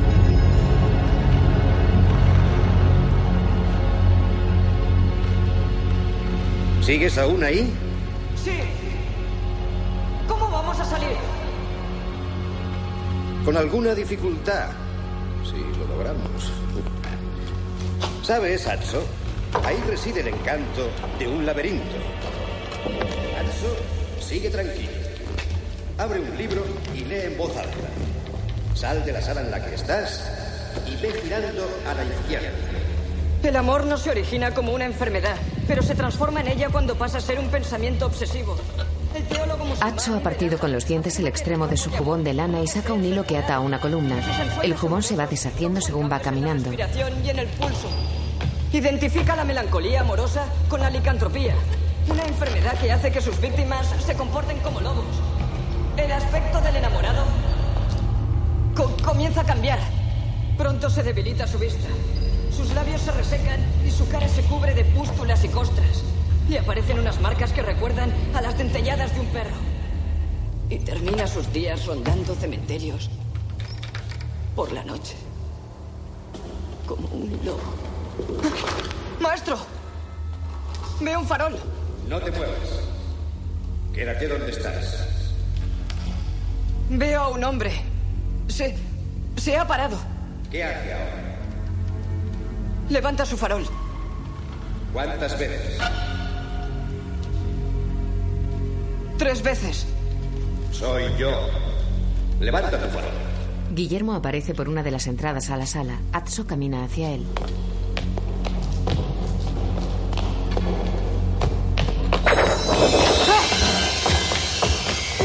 ¡Allí! Guillermo levanta el farol y se acerca para ver lo que asustó al joven. Es una puerta de metal bruñido como un espejo. Muchacho ingenuo. No es más que un espejo. Guillermo da un paso y el suelo cede bajo sus pies.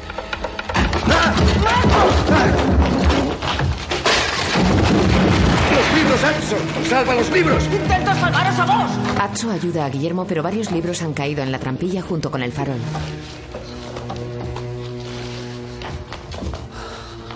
Una trampilla, un espejo. Ya casi hemos llegado. La comitiva de inquisidores se aproxima a la abadía. En la biblioteca, Veamos si he descifrado las instrucciones del traductor de griego correctamente. Supongo que no me creerás tan tonto como para haber entregado el pergamino al abad sin antes sacar una copia. Manus supra idolum age primum et septimus de quatuor. ¿Qué significa?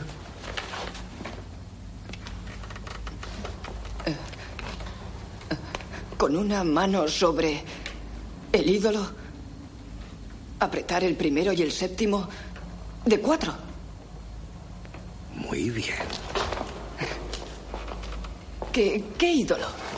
Eso es lo que tenemos que averiguar. ¿Y el primero y el séptimo de cuatro qué? Atso, si tuviera respuestas para todo, estaría enseñando teología en París. golpea la puerta mientras los inquisidores llegan a la abadía.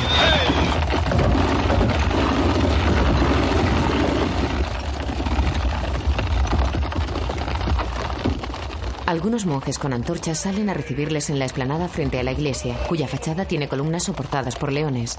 Los carromatos paran junto a la fuente. El abad espera.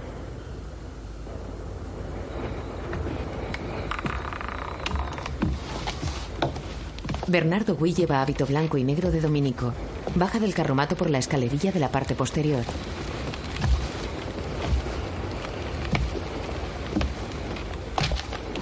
El abad se adelanta y besa en los labios al inquisidor.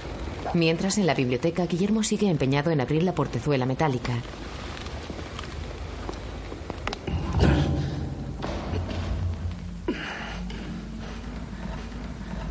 Y otra vez.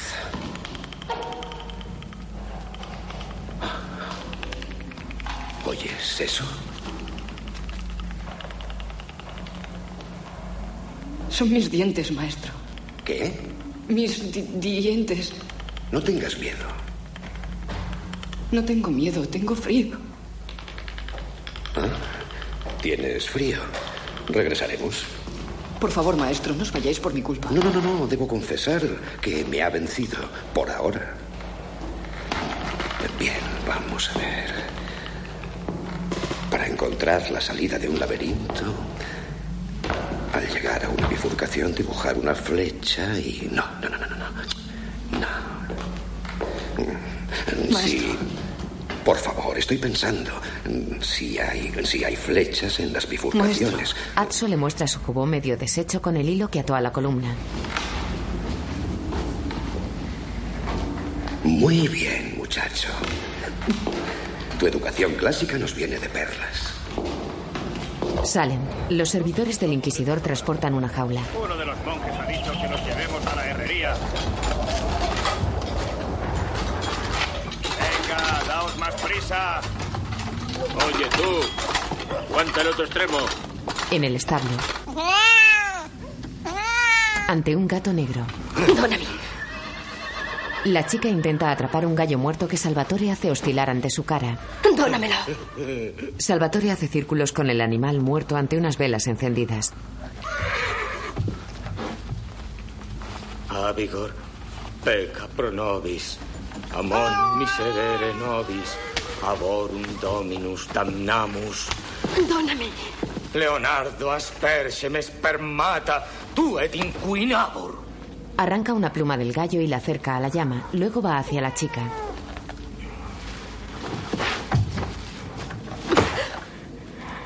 Esputa, s'il vous plaît.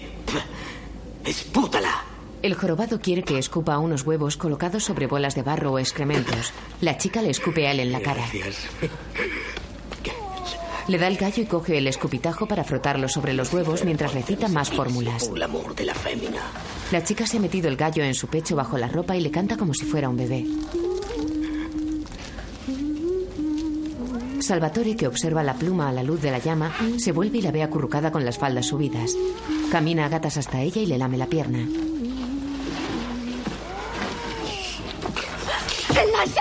Lasciami! Quella Lasciami! mia! Salvatore, ti libe! Ti libe! La joven le echa a patadas. Al caer, Salvatore derriba una de las velas sobre la paja que se prende en el acto. Las llamas se propagan vertiginosamente. Los caballos pugnan por escapar. Los monjes acuden al toque de campana. Apresan a Salvatore y a la muchacha. Llega Bernardo.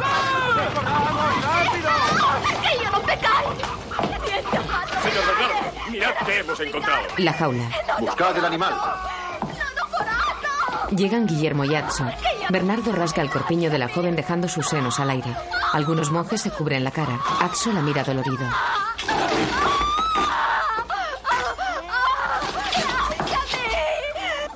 Mi señor abad, me habéis invitado a investigar la presencia del maligno en vuestra abadía. Mira a Guillermo. Y ya os lo he encontrado. Muestra el gallo. ¿Cuántas veces habré visto estos horribles símbolos de culto al diablo? El gallo negro y el gato negro. Pero decidle que no era brujería, sino para comer. El mismo Guillermo de Baskerville recordará seguramente el juicio que él presidió, en el que una mujer confesó haber tenido relaciones con el demonio en forma de gato negro. Estoy convencido de que no tendréis que recurrir a mis viejas experiencias para extraer vuestras conclusiones, señor Bernardo. Ciertamente no. Sobre todo teniendo una prueba tan irrefutable. ¡Una bruja! ¡Un monje seducido! ¡Ritos satánicos! Mañana. Mañana procuraremos saber si estos sucesos tienen relación con el misterio aún más grave que aflige a vuestra abadía. ¡Encerradles! Para que todos durmamos a salvo esta noche. Guillermo y Atso se marchan. Atso se vuelve hacia la muchacha que le mira suplicante. En su celda. No habéis. No habéis dicho nada. No he dicho nada porque no había nada que decir. Pues bien que os gusta decir la verdad. Cuando se trata de libros y de ideas. Esa muchacha ya es carne de hoguera, Atso. Bernardo Will lo ha dicho. Es una bruja. Pero eso no es cierto y vos lo sabéis. Guillermo mira la lluvia por la ventana. Lo sé. Y también sé que todo aquel que ose discutir el veredicto de un inquisidor es culpable de herejía. Parecéis saber mucho de eso. Desde luego. Guillermo se sienta a la mesa abatido. Atso está de pie. ¿Por qué no me lo contáis? Como amigo. Verás, no hay mucho que contar. Yo también fui inquisidor, pero en los primeros tiempos, cuando la Inquisición procuraba orientar, no castigar. Una vez me tocó presidir el juicio de un hombre cuyo único crimen era haber traducido un libro griego que pugnaba con las Sagradas Escrituras. Bernardo Gui quería condenarle por hereje. Yo absolví al hombre. Entonces Bernardo me acusó a mí de herejía por haberle defendido. Yo apelé al Papa y fui encarcelado, torturado.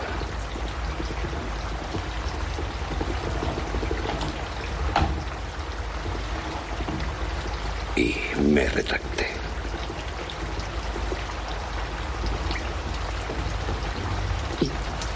¿Y qué pasó? Que aquel hombre murió en la hoguera. Y yo sigo vivo. En un calabozo, Salvatore es amenazado con hierros al rojo vivo. Bernardo supervisa.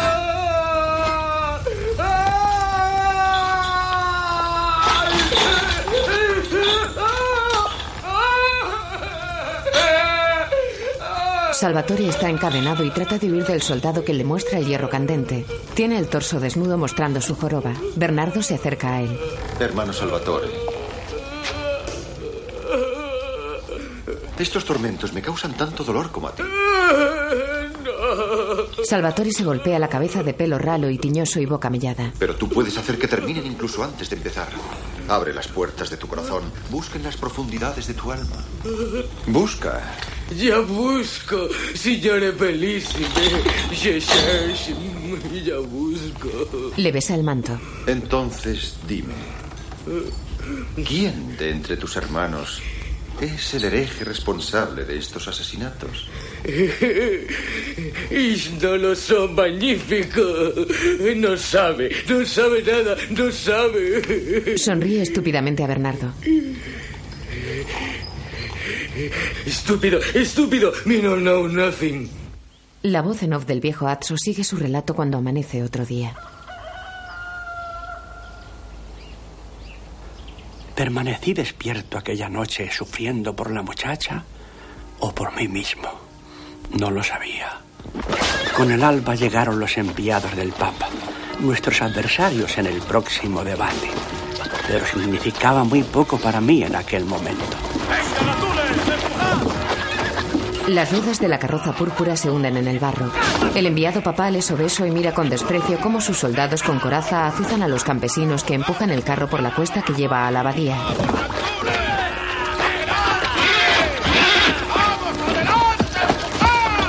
En el debate habla el franciscano Michele.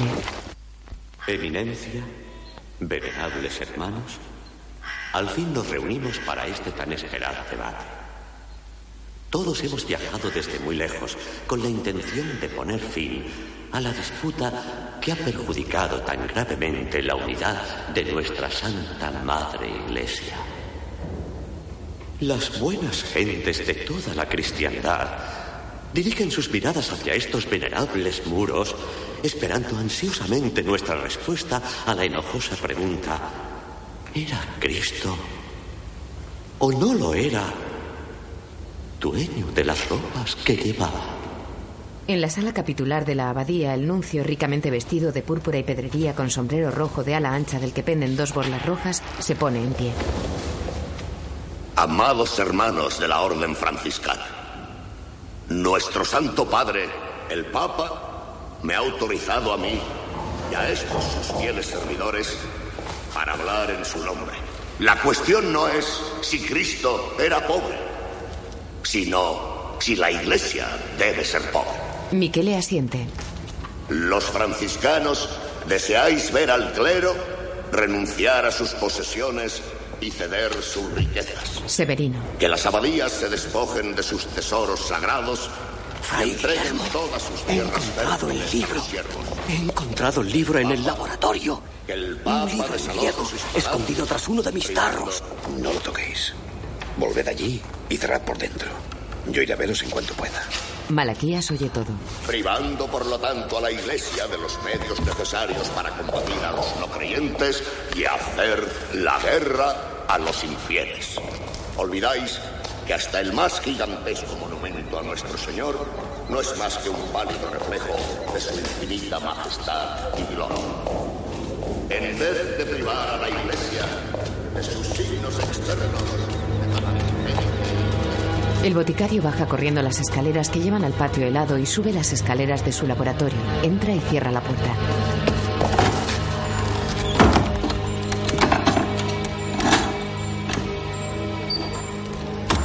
Asegura la mirilla con pestillo, pero cuando vuelve la cabeza queda paralizado. Todos los tarros están caídos y los productos esparcidos por el suelo del laboratorio. El libro sigue sobre la mesa. Avanza mirando alrededor.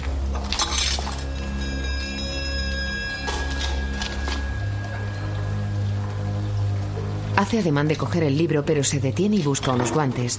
Encuentra uno y se lo pone. Se agacha y ve otro bajo la mesa. Se lo pone. Al levantar la vista descubre unos pies que se acercan a él.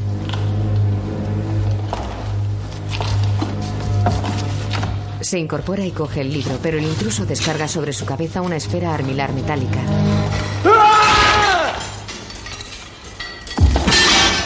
Severino cae muerto con el libro entre sus manos.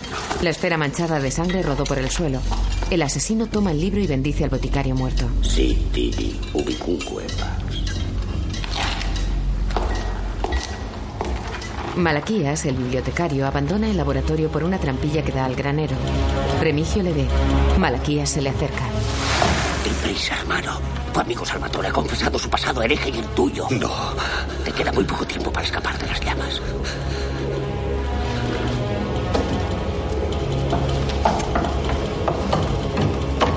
Gracias, hermano.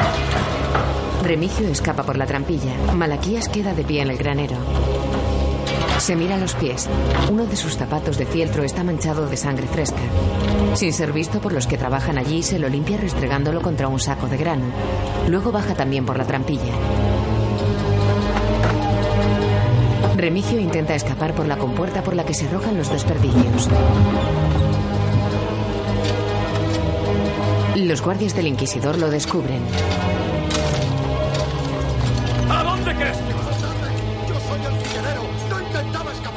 En el debate, ¿Cómo osáis llamar al burdel del Papa el palacio de Dios en la tierra? Responded, eminencia. Estas muertes son un signo de que la reconciliación con vosotros bien, sería algo vosotros. impío. Responded a nuestro Señor con una voz, aunque afirma categóricamente que Cristo tenía una bolsa. Nuestro Señor tenía ¿Por una qué bolsa. entonces no de a sus Betania. discípulos al menos en siete ocasiones? No llevéis ni oro, ni plata, ni osas, ni sandalias. Guillermo intenta escabullirse aprovechando el fragor de la discusión, pero al llegar a la puerta entra Bernardo.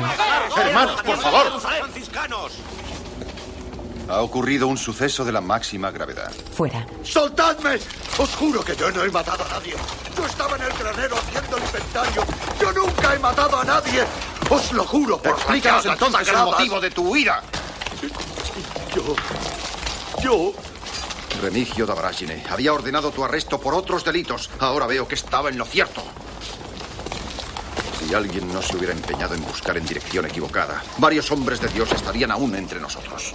En el laboratorio, Guillermo quita el guante de la mano del cadáver de Severino, el herbolario.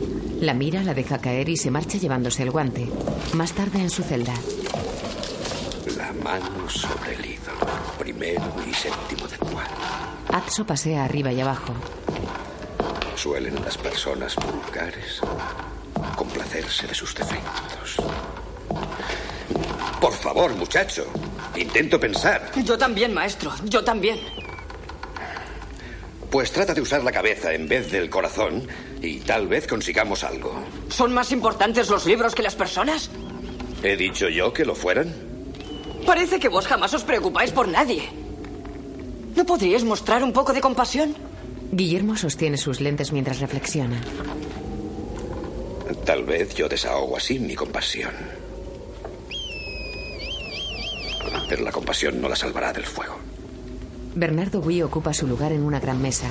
Frente a él están los enviados del Papa en sitiales preferentes. A ambos lados los franciscanos y los benedictos. Les recuerdo a todos los presentes que están obligados por su voto de obediencia y bajo pena de ser excomulgados a ayudar al inquisidor en su dolorosa cruzada contra la herejía. Para acompañarme en este tribunal y compartir el peso del veredicto, solicitaré el consejo de otros dos jueces. Bernardo mira a los benedictinos de negro y a los enviados papales con sus ostentosas vestiduras. Se fija en los monjes. El abad y Jorge están en primera fila. Mi señor abad y Mira a los franciscanos. Fray Guillermo de Baskerville. Hace un gesto para que traigan a los prisioneros. Mientras abren la puerta, Guillermo y el abad se ponen en pie. Antes de ir a la mesa del inquisidor, Guillermo mira a Atso que está tras los guardias. Los soldados traen a Remigio, a Salvatore y a la muchacha cargados de cadenas. Malaquías baja la cabeza. El abad se sienta. Guillermo permanece de pie. Los soldados arrastran a la muchacha. Atso cierra los ojos. Salvatore gime de espaldas a Bernardo.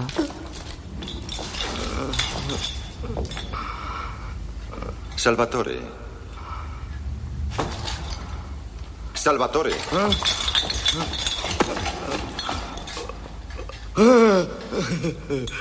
Salvatore, ¿quieres repetir la confesión que hiciste anoche de que tú y tu cómplice Remigio Tabaragine habíais sido herejes dulcinistas? Oh, sì, sì, domine bellissime. Sì, eretinaite, tutti, tutti. Eretinaite, pateristi e selanessi circuncisi. Ma eh, io no homo literatus perché, ma Grazie. senza malizia. Os pido, magnifentissimo. Se santigua con un muñón ensangrentado. In nomine Patri, et Fili, et Spiriti Santi, che me perdoneis. Basta. Oh, sì, sì. Remigio Tabaragine, ¿niegas tú la confesión que ha hecho tu cómplice? Jorge se descubre la oreja para oír mejor. Remigio se vuelve hacia Bernardo. No. No la niego. Estoy orgulloso de ello. Los de Roma se miran. En los doce años que llevo aquí, no he hecho nada más que llenarme la barriga, aumentar mi vileza y arrancar los diezmos a los campesinos hambrientos. Pero ahora vos me habéis dado la fuerza para recordar aquello en lo que en otro tiempo creí con toda mi alma. Y por ello os doy las gracias. ¿Para recordar que cruelmente saqueabas y quemabas las propiedades de la iglesia? ¡Sí! Para devolvérselas al pueblo, a quien vosotros se las habíais robado anteriormente. ¿Y no asesinaste a sí mismo a obispos y sacerdotes? Se vuelve a los purpurados. Y os mataría a vosotros si tuviera esa oportunidad. Atso está en la iglesia arrodillado ante la Virgen con el niño en brazos. Santa María, Madre de Dios, escucha mi humilde plegaria. Ya sé que mi pecado fue muy grande. Pero te lo ruego, no permitas que ella sufra por mi mal comportamiento. Bendita Madre, hace muchos años hiciste un milagro salvando a mi maestro.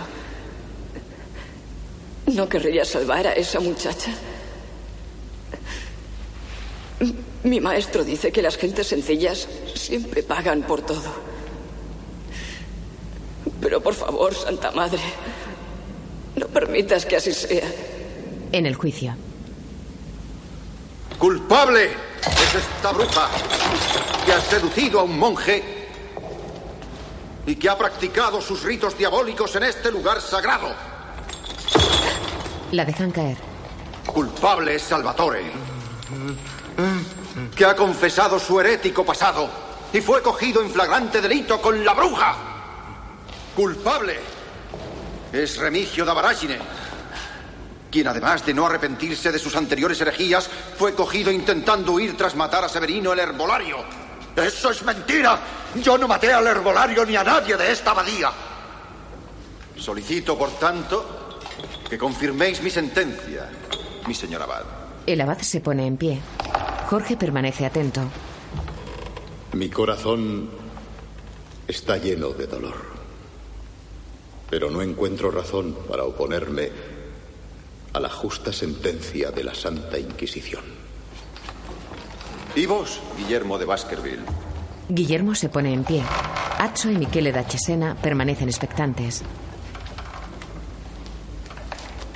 Sí. Es culpable. Culpable de haber malinterpretado en su juventud el mensaje de los evangelios. Y es culpable de haber confundido el amor a la pobreza con la ciega destrucción de la riqueza y la propiedad. Pero, mi señor abad, él es inocente de los crímenes que han bañado en sangre esta abadía. Porque el hermano Remigio no sabe leer griego. Y todo este misterio gira en torno al robo y posesión de un libro escrito en griego y escondido en alguna parte de la biblioteca. Ya que el veredicto de la Inquisición ha sido cuestionado por Fray Guillermo, protege a tus vemos hijos. obligados a extraer al prisionero la confesión de asesinato. Llevadle a la herrería a ver los instrumentos. Confesaré todo lo que queráis, pero. Pero no me torturéis. No sobreviviré ni una noche como Salvatore. Muy bien. ¿Por qué les mataste? Remigio ha caído de rodillas ante Bernardo. No, no sé por qué. ¿Por qué te inspiraba el diablo? Sí, eso es. Estaba inspirado por el diablo. Estoy inspirado por el diablo. Adramel, Lucifer, yo os invoco criaturas del infierno. El abad toca su cruz. Malaquías y Jorge se santiguan. El pastor ha cumplido con su deber. Y la oveja infectada debe ser entregada a las llamas purificadoras. Guillermo se levanta. Podéis quemar al hermano Remigio, pero no pondréis freno a los crímenes que se están cometiendo en esta abadía. Otros monjes hallarán aquí su muerte y también tendrán los dedos negros y las lenguas negras. Fuera, al nuncio. Eminencia, os lo suplico. Los franciscanos estamos tan turbados como vos por la reacción de Fray Guillermo. Una vez más hemos visto que vuestras teorías protegen a los herejes y llevan al asesinato. El debate ha concluido. Parece ser que Fray Guillermo de Baskerville ha recaído en los errores por los cuales fue una vez castigado. Ha procurado de nuevo proteger a un hereje del justo castigo de la Inquisición y va a acompañarme a Aviñón donde confirmará mi sentencia a su santidad el Papa Juan. A un gesto suyo, un soldado va hacia Guillermo. El fraile se levanta y abandona la sala escoltado por dos soldados. Al salir al claustro, pasa ante los franciscanos allí reunidos. Tengo razón. Si pudiera encontrar el libro y demostrar que Bernardo Huy estaba equivocado. Pero una vez más el anticristo sería victorioso y parecía que ya nada iba a poder impedírselo. En el exterior de la abadía se preparan los postes y la leña para quemar a los condenados. Los franciscanos se santiguan al verlas, luego abandonan la abadía. Los sirvientes acarrean haces de leña para las hogueras. Las puertas de la muralla se abren. La comitiva papal abandona la abadía protegida por soldados.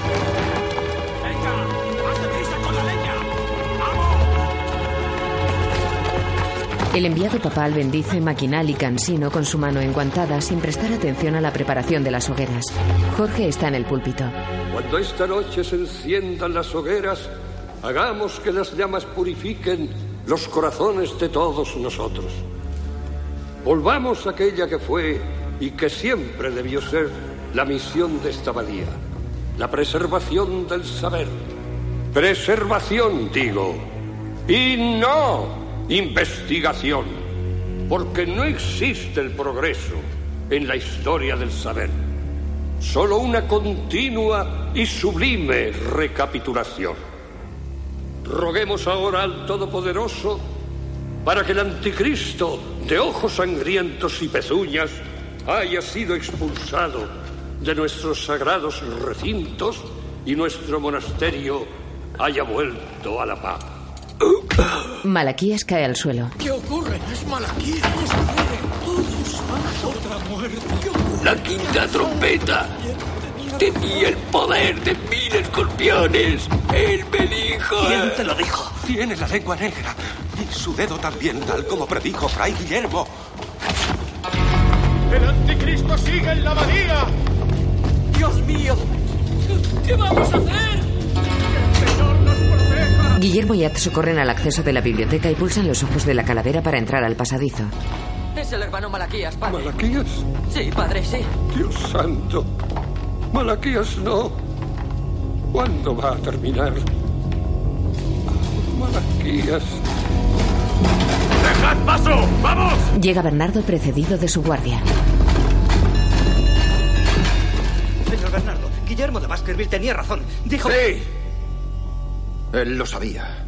Como también lo habría sabido yo si fuera el asesino. Buscad a Guillermo de Baskerville. Abajo.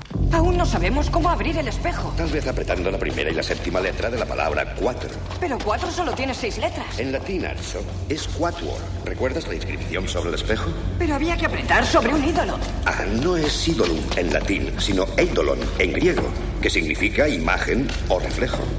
Nuestro reflejo. Por aquí, maestro. No, por aquí, Anso. Guillermo y Atso han atravesado el osario y el túnel. Ahora están en el cuerpo central del edificio desde el que se distribuyen las incontables escaleras. Fuera, los últimos rayos del sol tiñen la torre y el campanario de un hermoso color dorado. En el patio de la abadía, iluminado por antorchas, Bernardo Huy camina arriba y abajo supervisando la comitiva de monjes que acompañará a los condenados.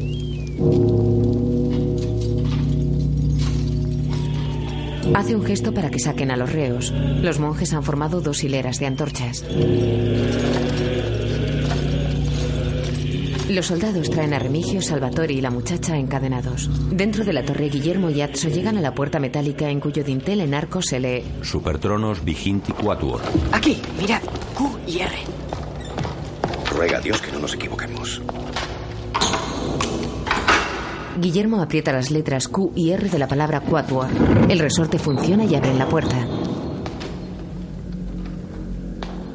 Acceden a una empinada escalera. Atso sigue a su maestro. Suben los peldaños grises.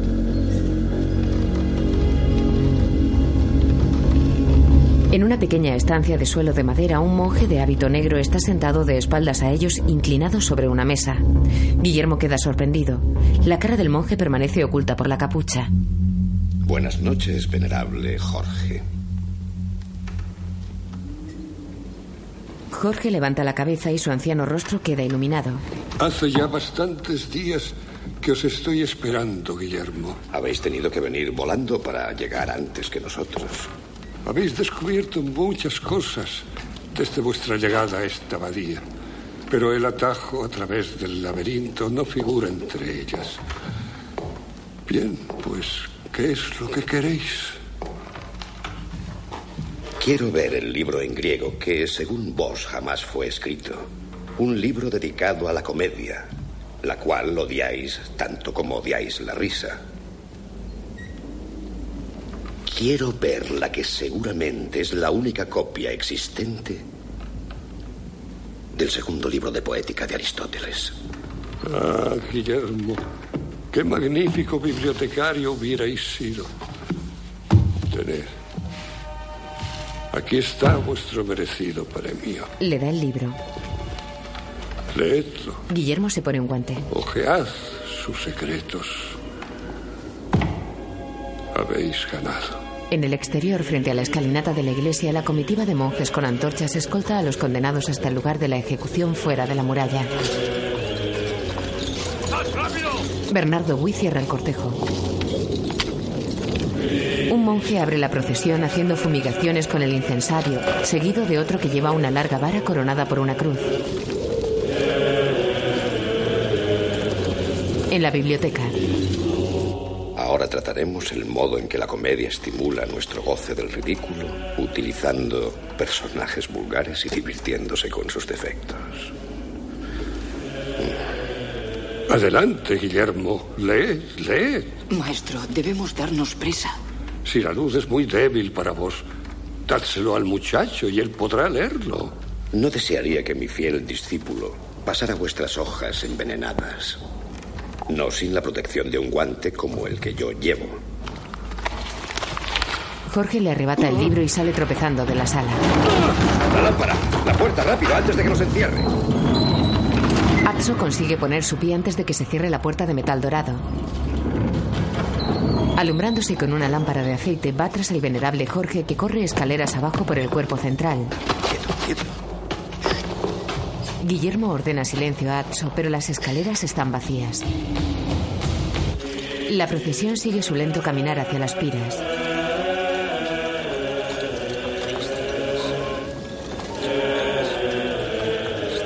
Los soldados conducen a los tres condenados a sus respectivos montones de leña en cuya cima hay un poste. En el laberinto. Venerable hermano, hay muchos libros que hablan de la comedia. ¿Por qué os produce este tanto miedo? Porque este es de Aristóteles. Atso, por aquí. Afuera Bernardo supervisa la ejecución. Los condenados han sido atados a los postes de las piras. Mientras un soldado asegura las cuerdas, otro embadurna sus cuerpos con resina. Bernardo asciende al montículo en que se han preparado las hogueras.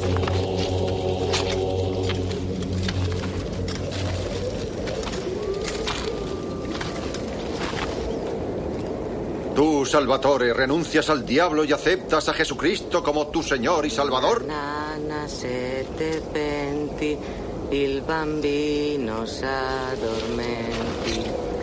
Bernardo va hacia Remigio.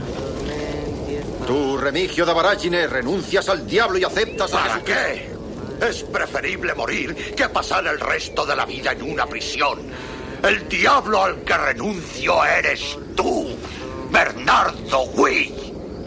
Bernardo va hacia la chica que ni siquiera puede levantar la cabeza. ¿Renuncias al diablo y aceptas a Jesucristo como tu Señor y Salvador? En el laberinto, Guillermo se orienta por la voz del venerable Jorge. Pero ¿qué es lo alarmante de la risa? La risa mata el miedo. Y sin el miedo no puede haber fe. Porque sin miedo al diablo ya no hay necesidad. Pero no eliminaréis la risa eliminando ese libro. No, desde luego. La risa seguirá siendo la diversión del hombre sencillo. Pero ¿qué ocurrirá si por culpa de este libro los hombres doctos declaran que es permisible reírse de todas las cosas? Podemos reírnos de Dios, el mundo desembocaría en el caos. Por eso voy a sellar lo que no debe ser dicho Come las esquinas envenenadas de las hojas. y me convierto en su tumba. Percibe el calor de la lámpara de Atso y le arroja un libro. ¡Está ahí! ¡Detrás de la arcada! La lámpara cae sobre un montón de pergaminos. Jorge huye de la sala. Guillermo intenta salvar los valiosos libros. En el exterior, a una orden de Bernardo, prenden las hogueras. El humo rodea a Salvatore. I panieri non son le sporte e la vita non è. Los campesinos suben al montículo.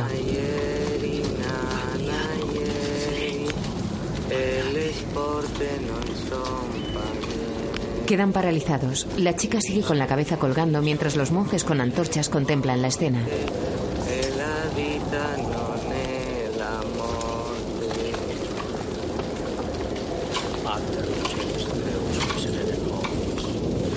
El humo de las fogatas se hace espeso. Salvatore mira alrededor y sopla ingenuamente para apagar las llamas.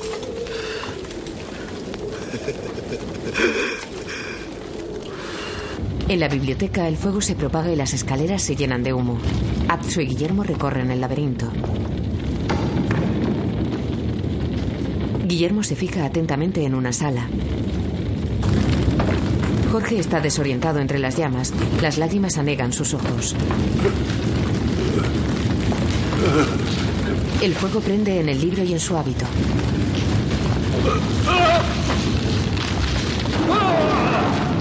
Convertido en una tea humana, Jorge abandona la estancia y baja por una de las escaleras con las ropas en llamas. En la sala el valioso libro es devorado por el fuego. Fuera el humo de la hoguera hace toser a Salvatore que forcejea para desatarse, pero las llamas van en aumento. Los monjes testigos de la ejecución reparan en el fuego que sale por las almenas y ventanas de la torre.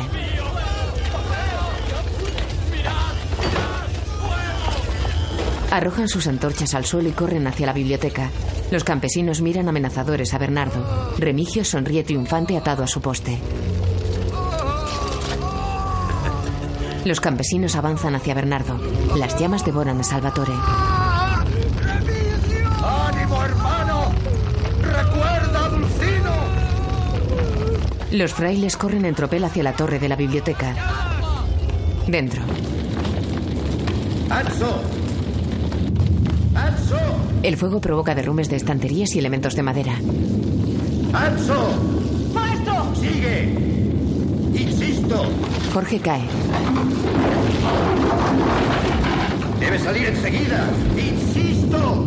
Atso obedece y desciende una escalera. Por favor, señor. Sálvale. Guillermo desaparece entre las llamas. Fuera la pira de la chica aún no ha sido prendida. Bernardo está aterrado. Sus soldados tratan de mantener a raya a los campesinos. ¡Quema la bruja! La mano de un campesino agarra una gran piedra del suelo con gesto agresivo. ¿Osáis alzar la mano contra la iglesia? Bernardo huye con sus soldados. Los campesinos le persiguen. Las llamas han devorado a Salvatore y Remigio. Solo queda la joven atada al poste. Bernardo entra en la abadía. Mientras los monjes embisten la puerta de la torre con un ariete, grandes llamas asoman ya por las ventanas. Rodeado por el fuego, Guillermo amontona en una mesa cuantos libros puede y mira hacia arriba. Mira impotente cómo el fuego devora los volúmenes.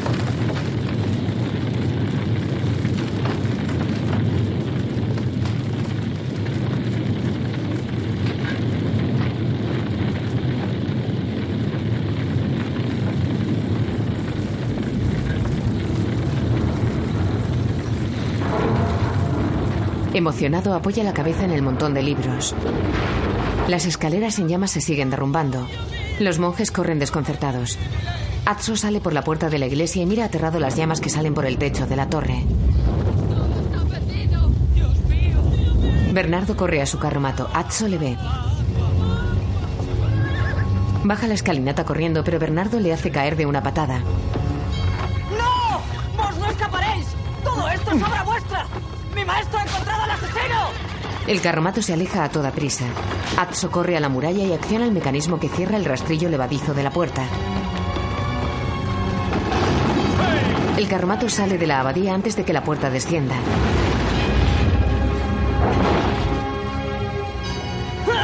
Los campesinos corren tras él.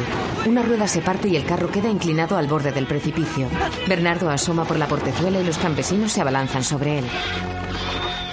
¡Ayuda! ¡Rápido! ¡Ayudadme! ¡Socorro! ¡No! Los campesinos empujan la carreta hacia el barranco.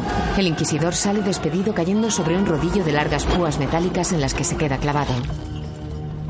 Los monjes se arremolinan alrededor del pozo para sacar agua. Atso camina como un sonámbulo. Los monjes acarrean inútilmente cubos de agua hacia el imponente edificio pasto del pavoroso incendio. Atso mira hacia la puerta de la iglesia por la que él salió. Entre el humo y las ratas que huyen del fuego vislumbra unos pies calzados con sandalias de franciscano y un hábito.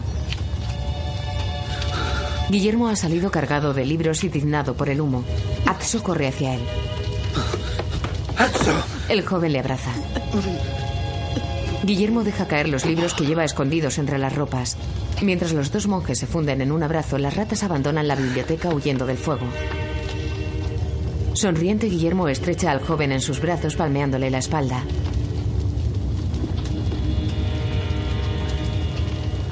Por la mañana la torre aún despide un espeso humo negro. Un campesino se lleva una valiosa arquilla dorada. Otros buscan entre los restos del fuego. Guillermo y Atso abandonan la abadía con sus mulos. Guillermo lleva un montón de libros atados con cuerdas. Al salir de la muralla, Atso mira hacia el montículo de las hogueras. Dos de ellas están totalmente consumidas, mientras que la tercera está intacta. Un tanto confundido monta en su mulo.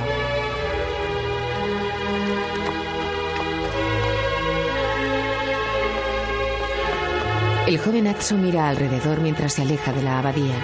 El humo apenas permite distinguir la torre majestuosamente enclavada en la muralla sobre el precipicio nevado. Los dos monjes cabalgan por el camino llano.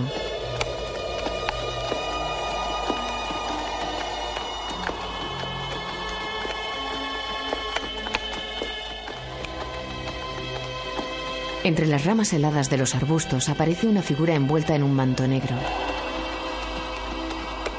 Atso se fija en ella.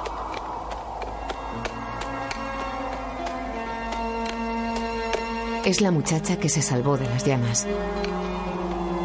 Atso la mira intensamente. Guillermo para a cierta distancia. La joven se acerca a Atso y le mira con infinita ternura y agradecimiento. El novicio sonríe emocionado.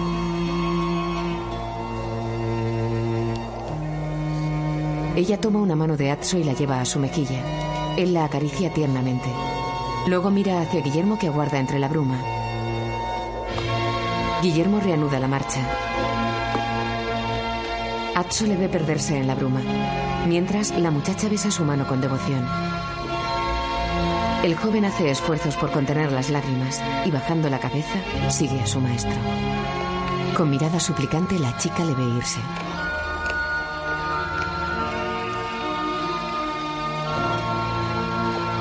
Abatida, la joven echa a andar tras él sumisamente. Atso se para y vuelve grupas hacia ella, pero se detiene.